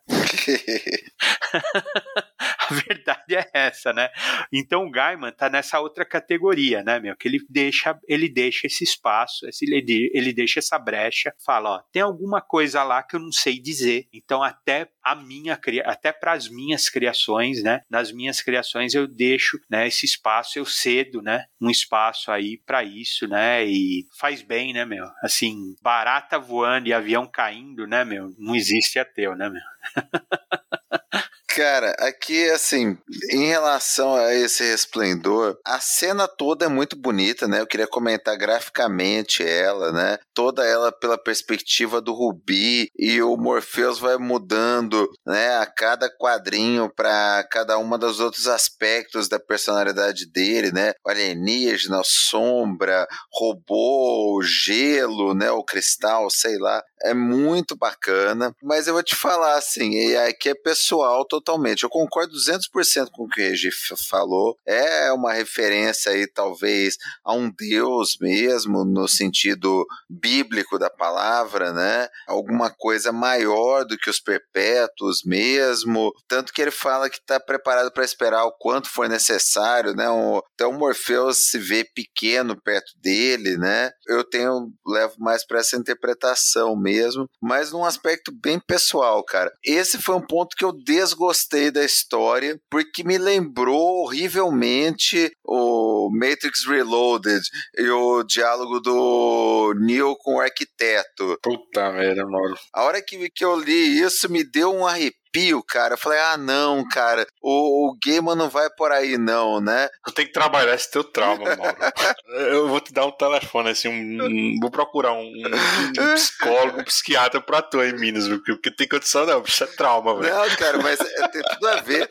Ele saindo do negócio e falando com o velho que, que é maior do que ele, que conhece tudo que aconteceu e vai acontecer, e que fala por meio de enigmas tal, aquela pose pomposa, limpando o óculos. Assim, cara, me remeteu imediatamente e me trouxe impressão ruim. Ainda bem que isso vai, vai se esvaindo com as próximas edições. E aí, Maurício, tem algum trauma para comentar também com a gente? Não. Fiquei traumatizado quando eu assisti isso no cinema também, Mauro, porque diferente do gibi, que você pode voltar a página e reler até entender, ou até fazer o mínimo sentido, no filme ele, você tinha que pagar outra entrada, né? Naquela época não tinha torrent ainda. Não, e o pior é que cada vez você rever fica pior, né, cara? Então não ajuda muito. Pois é. Mas eu só queria chamar a atenção, aí gosto dessa, dessa interpretação que o Reginaldo deu, você já vê essa coisa carola, né? Realmente, em inglês, é, esse resplendor pode soar muito como graça, né? No sentido da graça divina, como a Igreja Católica gosta muito de, de falar em missas no, nos textos deles. E gosto de uma, uma, uma certa ligação que tem aí. Existem outras referências a círculo, né? De personagens na DC. Se vocês estão acompanhando aí a, a saga do Superman, tem um grupo logo ali no Aventura do Superman, do, do Mark Wolfman, que se chama o Círculo também, que são criaturas que se dizem tocadas por Deus, né? Colocadas ali por Deus que se acredita em algum momento que até o Superman né, é uma delas, e tem uma história toda no Koyak com isso, que é bem okzinha do Mark Wolfman, não, não conseguiu repetir ali o sucesso no Superman que tinha conseguido em Titãs, mais ou menos na mesma época. E recentemente, assim, comparativamente recentemente, no renascimento da DC, o Jor-El, né, que foi revelado que foi salvo da explosão de Krypton pelo Dr. Manhattan, ele participava de um, um, grupo também, meio que uma quinta essência, mas era chamada de Círculo também, que tinha outros personagens como aquele Guardião do Universo, o Apa, ali, Apsa, e, e outros. Então há sempre a ideia na, na DC, nessa né, recorrência de um círculo como uma coisa divina. E entre aí o que eu falei que gosto da, dessa interpretação que o Reginaldo dá, porque é meio que como se fosse um poder moderador ali, né? Enquanto o universo está entendendo as próprias regras, essas novas entidades todas existem, e esse, esse primeiro círculo parece como se fosse um poder moderador mesmo, alguém que vai resolver disputas ou dizer, ó, teu canto é lá, teu canto é aqui, fica na tua, ou vem cobrir isso aqui. E tá lá nesse momento já como meio que um poder residual, né? Ele sabe das coisas, mas não tá tão ativo assim. Vamos pra saideira do capítulo, né? Essa capa aí do. Pelo menos a do Dave McKean, esse Morpheus chifrudo, Reginaldo. Você consegue identificar quem é esse que, que ele tá segurando assim na palma da mão? Será que vale a pena assim dar um, uma interpretada nisso aí? Ixi, cara, você sabe que eu não. Eu não interpretei nada. Dropei. eu vejo assim, no, assim, ao fundo, assim, algumas silhuetas e tal, eu interpreto assim exatamente como esses Sandman, né? Como esses aspectos, né? Mas eu fiquei vendo assim, essa, esse Sandman nessa. Não sei se é um Sandman na, na palma da mão, não sei. Não consegui identificar, não, né? Um Sandman chifrudo, né? Eu fiquei, pô, será que é o gigante, né? Não sei. Não sei se dá pra gente ter esse tipo de interpretação, não. Mas assim, o que, é que vocês acham dessas duas capas? Qual é a preferida de vocês? Pra mim, eu já digo logo que é a do Maquin, né? Vai ser sempre a do Maquin. Pois eu sou o anti-Loig e fico sempre com a do Williams. Eu tô mais na do, do Williams também, porque eu acho mais bonita, né, esteticamente, mais a ver com a história, com aquele lance do hospício que ele faz, inclusive, dentro da, da edição. Mas essa do Maquin eu acho muito melhor do que a primeira. Anos luz à frente da primeira. Porque ela tem de novo aquela questão das viajadas, da interpretação, da gente nunca saber se tá certo ou não. Eu vi esse Morpheus aí mais ou menos como uma variante, né? Como um Morpheus árvore, sei lá, com outros Morpheus no entorno, né? Então, mais ou menos como aquela reunião mesmo dos Morpheus. Eu vi por aí, eu vi que tem uma, não sei se é uma bússola, alguma coisa em cima ali. Eu, eu fiquei imaginando que talvez fosse o século, né? O, o relógiozinho, né? É, o século, exatamente. É. Então, essa capa para mim é muito mais interessante do que a primeira. Essa aqui eu vou ficar em cima do muro, vai, vamos lá. Eu, eu vou no empate técnico aqui. Só uma, um comentário aqui também. É, peguei do pé do Luigi, mas vamos ser justos. É, eu gosto sempre de pensar, né? Como a gente comentou lá quando gravou sobre o Justiceiro Max, de capa favorita, eu fico imaginando qual capa eu gostaria mais de ver, me chamaria mais a atenção pegar esse gibi na banca, né? E a do Marquinhos, nesse aspecto, eu acho mais legal, pela, pela composição de coisas, pela existência do, do logo ali também, né? Aliás, existem três logotipos de Overture nessa capa, né? Esse grandão aí, um logo abaixo do daquele, dessa ave e um logo abaixo da mão também. Eu acho que é para reforçar essa ideia de vários Morpheus, Morpheuses, sei lá. E há um, um subtexto aí bacana também, provavelmente, mas que não, não consigo captar como um todo. Acho essa capa, assim, para um, ver numa banca e tudo mais, mais legal do que essa do Maquin. Mas eu acho que a do Maquin, do que a do Williams. Mas até acho que o Williams nessa tá tentando dar uma de Maquin, né? Em fazer essas coisas com vários significados, encaixando aquela cabeça do, do saindo do prédio e o prédio mostrando vários elementos ali. A gente sabe qual é esse prédio e tudo mais, mas tem até um, um dirigível preso numa árvore ali misteriosa. Mas acho que até por força, né, do design mesmo, essa borda estranha, o, o nome Sage Overture tá tá bem estilizado ali. Não me, não me ganharia tanto na banca quanto a do Maquin. Lembra o Williams emulando um pouco o Maquin no Casa de Bonecas, né? Eu, eu fiquei com essa impressão, assim. E aí, Reginaldo, você como poder moderador, o que, é que você acha aí? Qual a, a, a capa, sua capa favorita? Quer também fazer algum comentário sobre a do Maquin? Nessa daqui, cara, eu realmente eu, eu não gosto tanto da capa do, do Williams. Eu acho ela eu acho ela bonita, mas é assim, ela não me chama tanto atenção, embora seja cheia de detalhe, né? Numa das janelinhas ela tem uma daquelas prisões lá, assim, individuais, né? Acho que, eu não sei se não é uma Iron Maiden, é uma prisão mesmo, assim, que é em forma do, do corpo humano, né? Então ela é cheia de detalhezinho, ela é bonita, mas não, particularmente para mim, ela não me atrai tanto. E aí você olha a do Maquin, ela realmente, ela tem mais a cara de Sandman, né? Então, de novo, né, essa na a segunda eu também vou ficar com a do Maquin, né? Embora eu não ache das mais bonitas dele também, mas eu acho que essa dá mais leitura, você vai interpretando, vai vendo esses chifres aqui, você quer adivinhar do que que é, se é de barro, do que que é. Essa eu viajo mais, né? Então eu fico com a, com a do Maquin, pelo menos aqui ainda por enquanto. Acho que para mim as duas primeiras eu prefiro também a do Maquin, embora eu tenha xingado ele aí no começo, mas eu sou volúvel, né? Isso eu sou assim mesmo, cara. Então fechou 2 a 2 também, essa é a segunda capa. Não, não, não, não. Eu, eu, eu tinha votado pelo empate aí, para não ficar em cima do muro então vou mudar meu voto, vou pra do Maquin nessa daí e ganhou a do Maquin. 3x1. 3x1 não, é 4x0, porque eu, eu banquei no começo que ficava com a do Williams pra implicar com você, mas como eu falei, a que tem um apelo pra mim nesse caso é a do Maquin. A do Williams é mais ah. relevante pra história, mas a do Maquin tá mais Isso. bacana nessa. Pronto, subscrevo, declaro que eu vi e concordo. Pronto, virei dois votos. Sou sempre assim, cheio de si, irritante, ocupado apenas comigo mesmo e avesso a considerar ribalta a qualquer um que não eu. Isso é fascinante. Só consigo imaginar um punhado de ocasiões em que um fenômeno destes possa acontecer.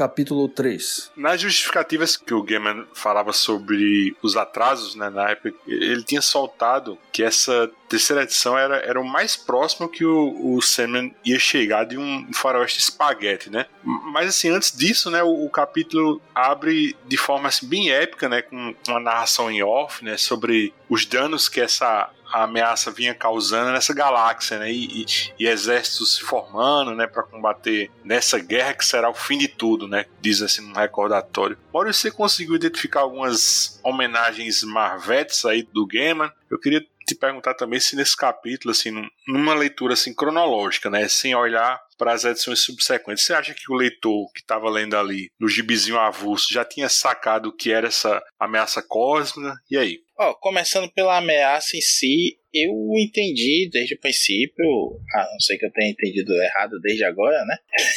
desde então, eu entendi que é realmente esse câncer mesmo, né? Uma, essa loucura universal, como o personagem explica pro, pro Morpheus, né? Que uma, uma célula enlouquecida espalhou essa loucura pelo universo e tá havendo essa, uma batalha do universo contra ele mesmo, né? Uma coisa irracional que tá levando todo mundo não, não vi como um inimigo em si, mas o inimigo é a loucura, né? Provocada pelo câncer. O que Morpheus vai fazer adiante é combater a, a causa, em que pese os sintomas estarem aí rachando o universo. Mas aquilo, é quando eu comentei até no, no outro momento lá na frente, né, essa a versatilidade do traço do Williams. A gente vê aí um, uma parte bem Moebius, né, essa sequência toda aí, quando o, o, o Morpheus com o gato chega na, naquela planície, né, aquelas construções fálicas, todas aquelas nuvens e, e os personagens que vão surgindo ali são bem Moebius e aquela raça também que ele, ele chama de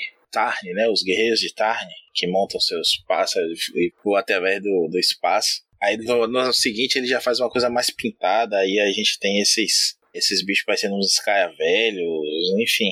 Eu acho que tem muito do Kirby aí também, né? Ele bota aquele, o Kirby Crackle, né? aquelas bolinhas do Kirby, a gente vê ali uns dois altos, né? Que acho que aí você tá chamando a atenção aí, como se fosse de um, um Galactus. E uma coisa que eu percebi também na narração ali, talvez até porque recentemente a gente tenha gravado um pilha de gibi sobre Armageddon 2001, que ele fala que a Wave Riders and Planet Eaters, né, como devoradores de planetas, né, esse Galactus, e Wave Rider, Wave Rider, em inglês é o nome do Tempus, né, que é o fio condutor ali de Armageddon 2001. E aqui no Brasil ficou traduzido Deixa eu confirmar aqui, não. Tempos mesmo, não foi? Não, é, era isso, tempos, mas nesse gibi do Morpheus, eles traduziram, mas não fizeram nenhuma referência, não, a, ao tempos em si. Acho que foi uma tradução literal mesmo. Ah, aqui tá Cavalgadores de Onda. Cavalgadores de Onda, é isso mesmo, é, isso, é isso. literal mesmo, não, não há nenhuma menção. Talvez não, talvez não seja mesmo a, a, a interesse, não. Armageddon 2001 não é um,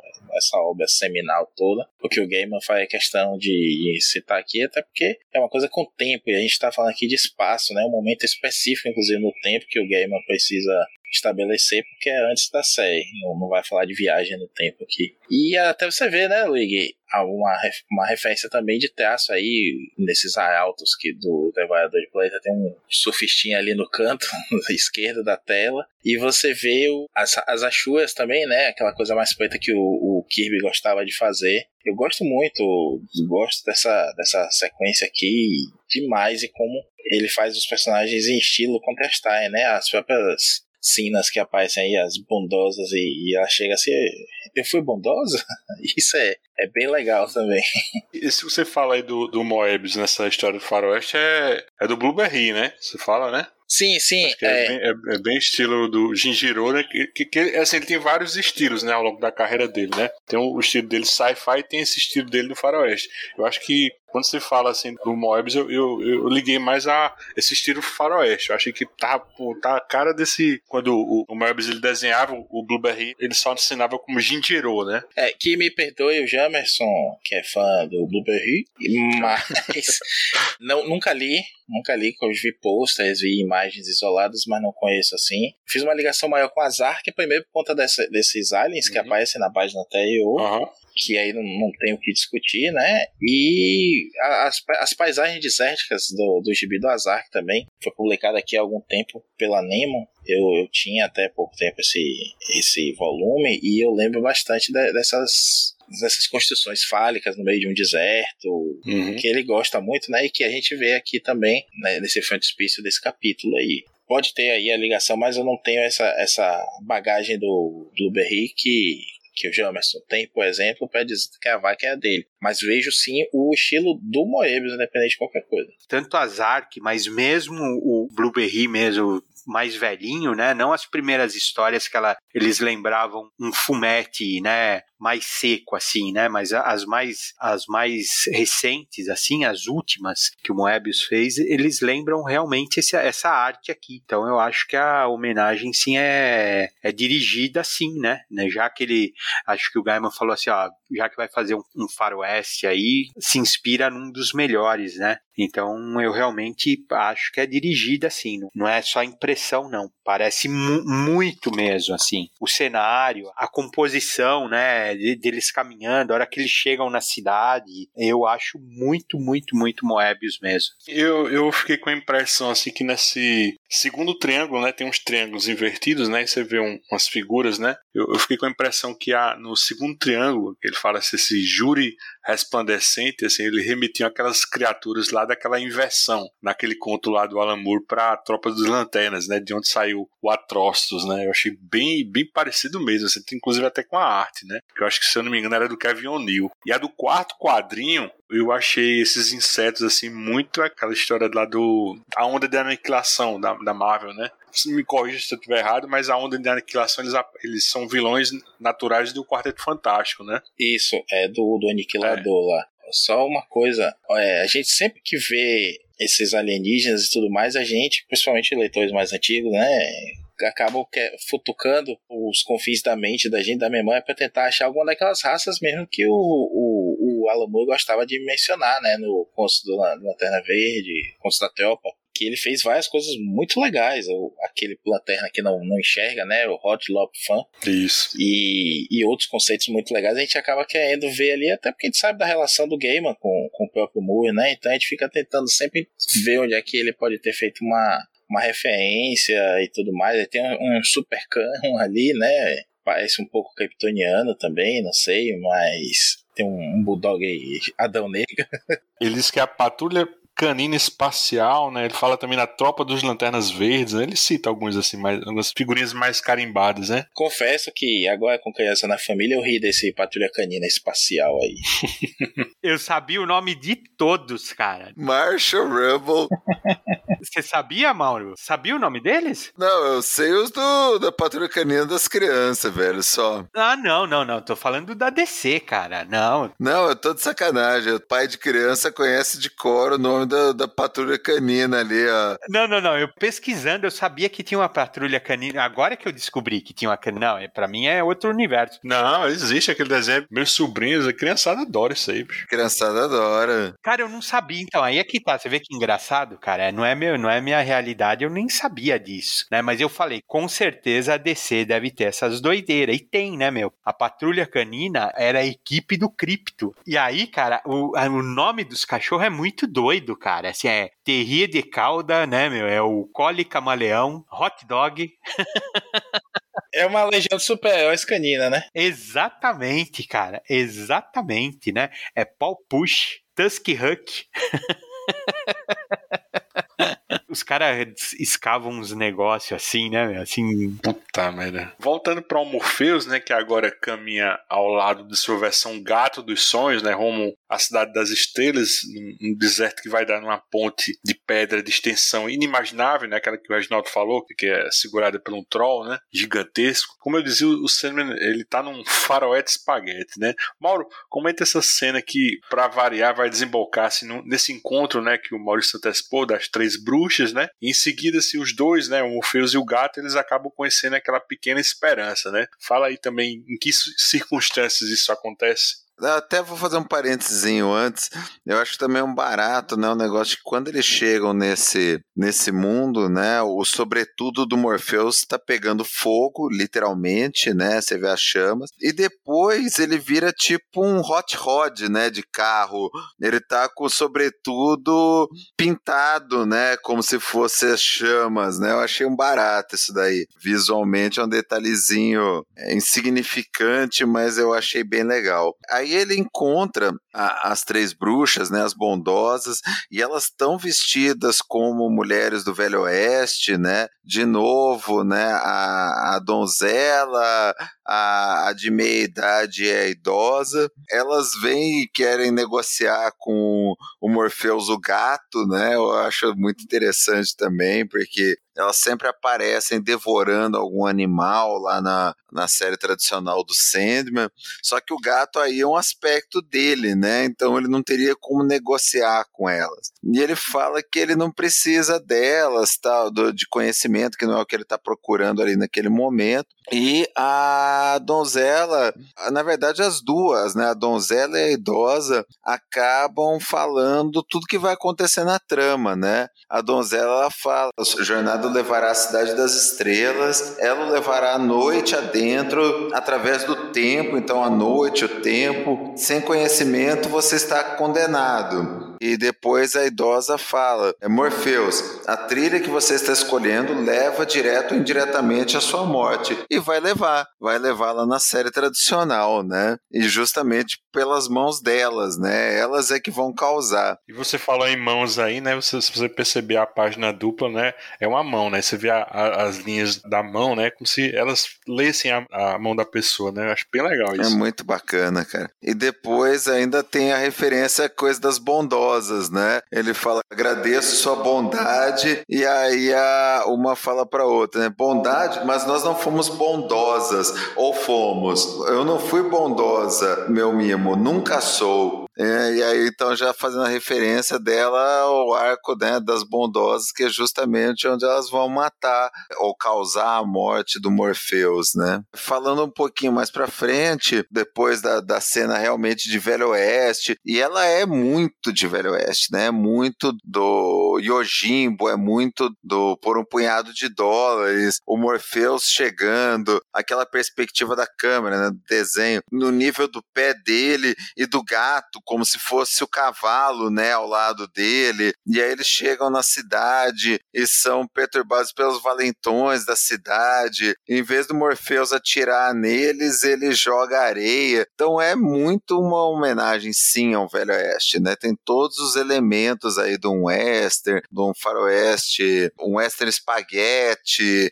É muito bacana essa cena. E aí a uma das bondosas, né, lá atrás, ela tinha falado para ele, não para ele, ela tinha falado sozinha depois que ele foi. Bondade seria dizer a ele para não olhar debaixo da cama. Por quê? Porque ele entra numa casa, tá ali um homem morto, estripado, e ele olha debaixo da cama e ele encontra essa esperança, essa menininha que ele acaba acolhendo, que ela acaba virando a companheira de viagem dele e que vai desenvolver, né, vai dar a conclusão mais lá para frente pro final da história. Num lance assim de três quadros, né, nessas páginas aí, quando ele começa a andar com a esperança, né, aí no, no do meio, né, o Morpheus ele desaparece, né, por, por uma fração de segundo, e aí nesse quadrinho do meio só fica a esperança, né, e no primeiro ela comenta, né, que achava que Morpheus estivesse ali para salvar todo mundo, né, e daí ele só volta a aparecer no terceiro, né, e diz não estou. Acho bem legal porque isso,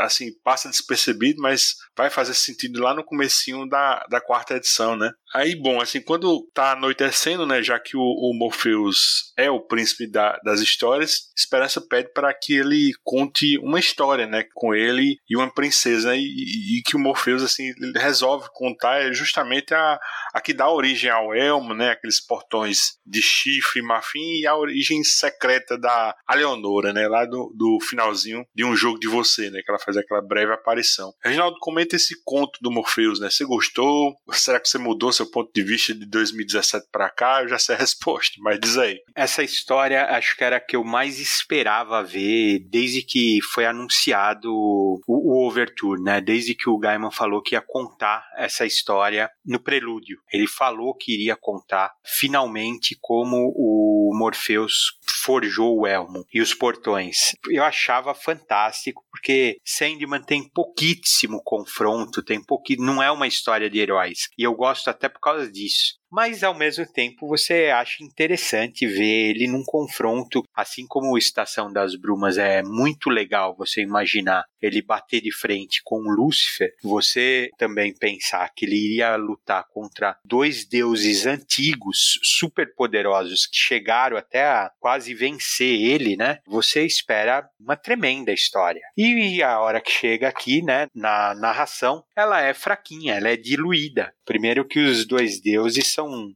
super genéricos, assim, beira. Na verdade, eles nem aparecem. Eles aparecem em dois momentos, assim, e nem aparecem com a mesma figura, né? Na primeira vez que um deles aparece, ele tá numa forma, e depois, quando o Morpheus está lutando junto com a Leonora, ele tá com outra forma ou diferente. Talvez porque o Morpheus está contando a história. É, é uma narração, né? Então não é realmente você não está vendo a história em si, né? Você está vendo a narração da história, mas não justifica não. Eu achei fraca mesmo, né? Eu achava que teria que ser um momento, um daqueles momentos marcantes mesmo, assim, tipo o coração de uma estrela, uma coisa grandiosa teria que ser, né? E eu achei fraco mais interessante, sim. Eu achei alguns detalhes dessas passagens que eu acho que você, você precisa ler várias vezes para você pegar. Que assim, o Morpheus é, você percebe que isso daí foi bem no começo dos tempos. Ele ainda não é um perpétuo experiente, vamos dizer de certa forma, assim. E ele até comenta isso que todos os perpétuos, os irmãos deles, todos eles é, estavam começando, né, também a carreira de certa forma, vamos dizer assim. Mas ele ele ele fica preso, né, no sonhar. Ele fica preso no castelo por esses dois deuses, né? Numa espécie de catacumbas, né? Nessa prisão, você vê que ele desenha a galeria dele, da família dele, e ele tá pedindo ajuda, né, para se libertar para os irmãos. E nenhum irmão vem ajudar ele, né? E ele comenta que nenhum deles ajudou porque eles estavam eram jovens e orgulhosos. E eu relaciono isso depois, eu acho que até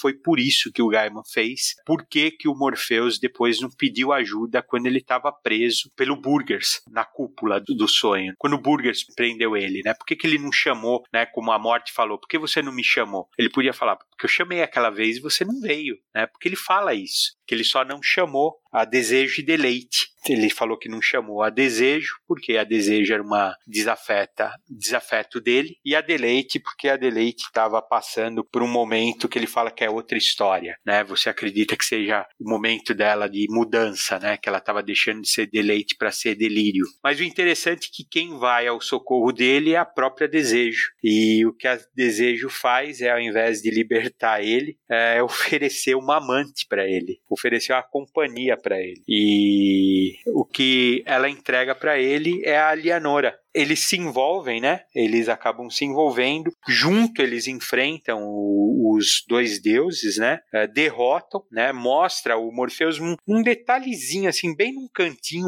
montando, assim, né? Construindo o elmo, que é talvez, assim, é o símbolo maior dele. Tanto é que é, o, é a figura que aparece na galeria dos irmãos. Que eu acho que teria que ter um tremendo destaque, né? Teria que ser tipo o predador fazendo, né? Os, os troféus que ele faz, assim, né? Morpheus teria que estar tá fazendo daquele jeito, assim, né? Dando um destaque. Você vê só num cantinho, assim, uma coisa que nem lembra o, o, o elmo dele, né? Que o elmo dele é uma coisa esquisita. Parece que tem uma coluna vertebral enfiada na, na, no, num crânio. É uma loucura, né? Você pensar assim. Você, eu imaginava que o Morpheus estava com tanta raiva que ele despedaçou o deus e, e juntou as peças para fazer o, o elmo, né? E não é fraco para mim a impressão que eu tenho é que é uma história fraca. O que você vê só, assim, o que eu acho interessante são esses detalhezinhos, né? Que você vê que da onde surgiu a Leonora, da onde surgiu talvez a, o distanciamento do Morpheus com os irmãos, por isso que ele não pediu socorro lá na frente. Depois você a continuidade da história, você descobre da onde surgiu aquela história dos recifes do sonhar, que você depois conhece a história da Barbie, né? O arco da Barbie. Eu sempre esqueço o nome do arco dela, cara. Como que é mesmo? É um jogo de você. Um jogo de você, isso mesmo. Na verdade, é o presente que o Morpheus dá pra Leonora. É o porpentino, né? Não, na verdade, ele dá o. É, é a joia rosa, né? E, eventualmente, quando a Leonora morre, né? Muitos, muito tempo depois,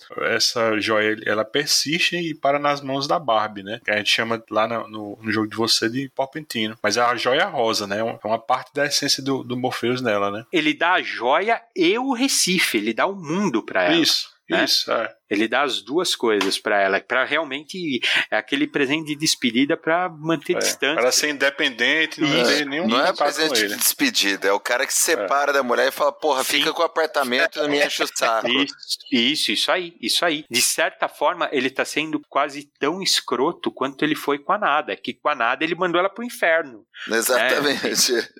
ele mandou ela para um apartamento pior, né, Mauro? cara, mas é bem por aí, né, cara? Com a Nada foi pior porque a Nada rejeitou ele, né? A Leonora, ele cansou dela. Isso. Você vê o tanto que o Morpheus é escroto em todos os aspectos, né? E aqui é isso mesmo, cara. Ele, ela salvou ele, ajudou ele a recuperar o sonhar. Aos poucos a relação foi esfriando, ele foi cansando dela e não podia mandar ela de volta pro mundo desperto. Então ele falou: Ó, tá aqui um puxadinho aqui, ó. Eu tenho esse apartamento que eu não estou usando, fica aí com ele, uma joinha rosa, né? Tipo, comprou um colarzinho, um, um AP, né? Que ele, um dos que ele tinha e falou: ó, fica aí, tá de boa e não me aparece mais por aqui, não. Não vem sem ser avisada. E mais, ainda disse: quando não quiser mais, me chame que eu venho recolher tudo. Isso aí. Se achar ruim, eu pego tudo e te mando embora. Oh, e fazendo um paralelo aqui, que talvez vocês queiram me bater, mas eu ligue. O, o, o Morpheus aí matou igual ao Homem Imortal na série da, da Mulher Hulk, né? Que quando fica de saco cheio de relacionamento, ele, ele morre. ele pula pra se matar. É. Aí acha. Aí o, o, o namorado, namorada, esposa, esposa dele acha que morreu e aí abre a sucessão e tudo mais, e ele vai viver outra vida. Não, eu fiquei aliviado, cara, porque eu achei que você ia comparar com o Luigi, já compararam ele com o Kogos, com não sei o quê. Eu falei, não me leve a mal, eu falei, caramba. Pelo amor de Deus, não quero me meter na, no, nos relacionamentos amorosos do Luigi. Vocês estão acabando comigo.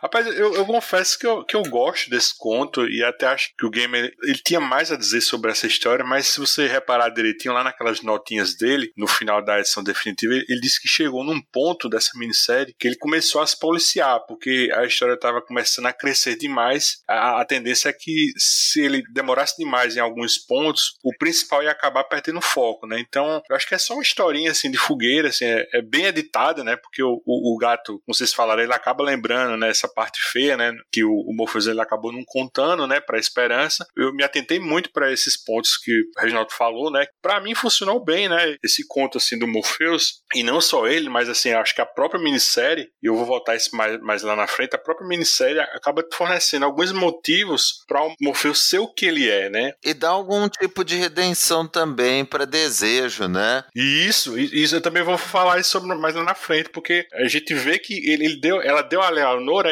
a gente fica pensando, pô, ela deu uma amante assim e tal, e você vê que essa amante era super poderosa, né? Ele só conseguiu se libertar desse cárcere com a ajuda da, da Leonora. Né? Então, assim, ela não forneceu um exército, mas forneceu uma pessoa que poderia ajudá-la, né? É. Então, assim, qual, qual foi o erro da desejo aqui? Qual foi a, a, as segundas intenções, né? Então, eu acho bem legal porque a gente vai começar a relativizar a personagem de desejo, né? Será que ela era, ela era tão mal assim? Será que ela, ela sempre foi uma vilã, né? Então, assim, eu acho que é bem legal, assim, que essa minissérie até o final a gente vai ressignificar a relação do Morpheus com a desejo, cara. E eu acho isso uma coisa, assim, muito foda nessa minissérie. E, e assim, né? Ela foi legal com ele, que ela deu realmente É. uma amante poderosa que ajudou ele a recuperar o sonhar. Ela podia ter dado pra ele uma amante tão espetacular que ele poderia ter querido ficar só ali na cela pro resto da eternidade, tava de boa.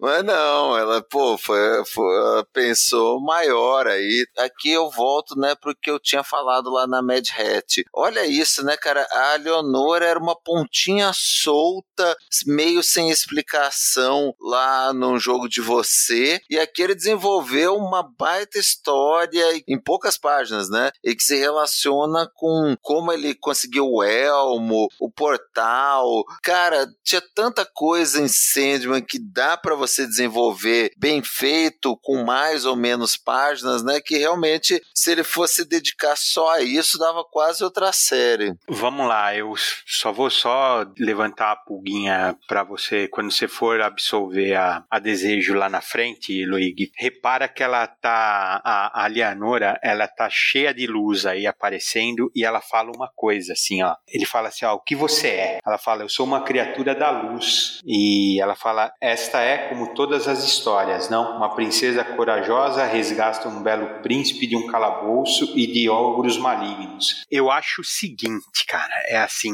a gente tem que, né, autular. Essa desejo não é flor que se cheira desde lá de trás, porque você lembra que a história do coração de uma estrela é antes disso. Então ela já foi lazarenta com o irmão, porque o Morpheus falava que a desejo era- a irmã que ele mais gostava lá no começo, né? E ela já tinha dado, porque ela é desejo, né? Ela já tinha dado a rasteira no irmão por conta daquela Oana que se apaixonou pelo sol, né? Então, aqui também, antes da gente também achar uma figura bondosa, tudo, a gente tem que analisar, que eu não sei, eu acho que eu até coloquei na pauta, tá para vocês, não lembro se eu coloquei, mas que eu perguntei se vocês acham que essa Alienora é uma humana, porque eu fiquei meio suspeito, assim, fiquei suspeito achando que ela não era uma, uma humana. Embora depois ela comece a choramingar, que ela não pode mais voltar para o mundo desperto, mas eu acho, eu, eu acho que, que ela também foi colocada aí para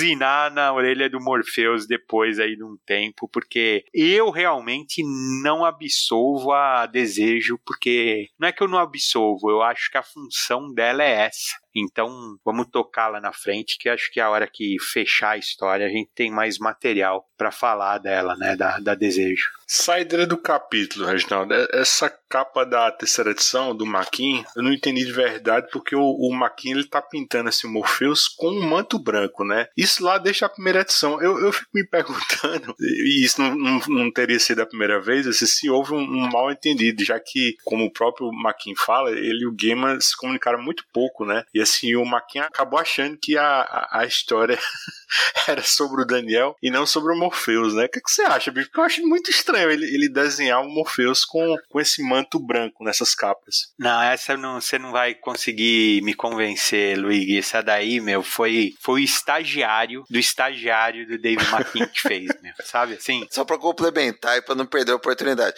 Cara, quem escolher a do Maquin nessa é clubista, velho. Não tem, é igual o cara tá ali, o time tá tomando de 8 a 0 e o cara bota a culpa no gramado ou no juiz. Essa daí não tem defesa, velho. Vou continuar meu mantozinho rubro-negro, sabe? Porque essa capa do Williams III, né? É como se fosse só o, câncer, né? A- a- a- essa ameaça, né? Só, Não sei, velho. eu achei- Só É, o câncer. Escuta, cara, aqui é o que o Maquin era, cara. Aqui, ó, É. ele fez um negócio é, viajante, ele mistura câncer com o universo, com a figura do Morpheus ali ao É. fundo.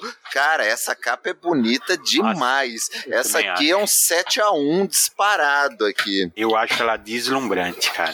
Ô, eu ia, eu ia dizer que isso aí que você descreveu do futebol é a coisa de flamenguista. E o flamenguista foi e confirmou antes de eu falar qualquer coisa. Então, não tenho mais nem o que dizer. Essa aí, sem dúvida, pelo quesito do que me chama a atenção na banca, o Williams dá, dá 7 a 1 mesmo, fácil. Ah, e você ainda vê a face do Morpheus, né? Ainda né, estilizada, assim, num canto. Aqui é linda, linda demais. Não, ainda tem esse, essa gradezinha embaixo aí, né? Como se fosse uma coisa meio tentando ser contida, mas tá Isso. explodindo lá do outro lado. Eu gosto muito. Ah, é linda, cara. É linda. E aí você chega na, na do Maquin, né, meu? Que tem só a areia do gato. Um gato esquisito, cara. Meu Deus do céu.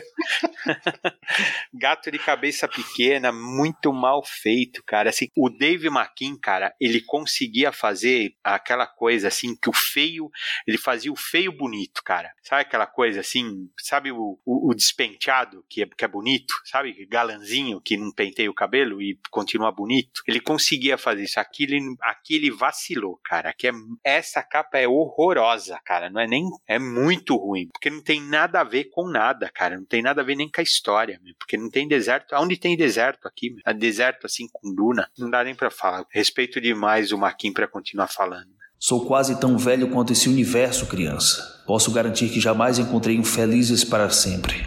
Eles foram felizes por um bom tempo. Minha história chegou ao fim. Durma, jovem esperança. Volte a dormir. Esse é o fim da primeira parte de Sandman Prelúdio.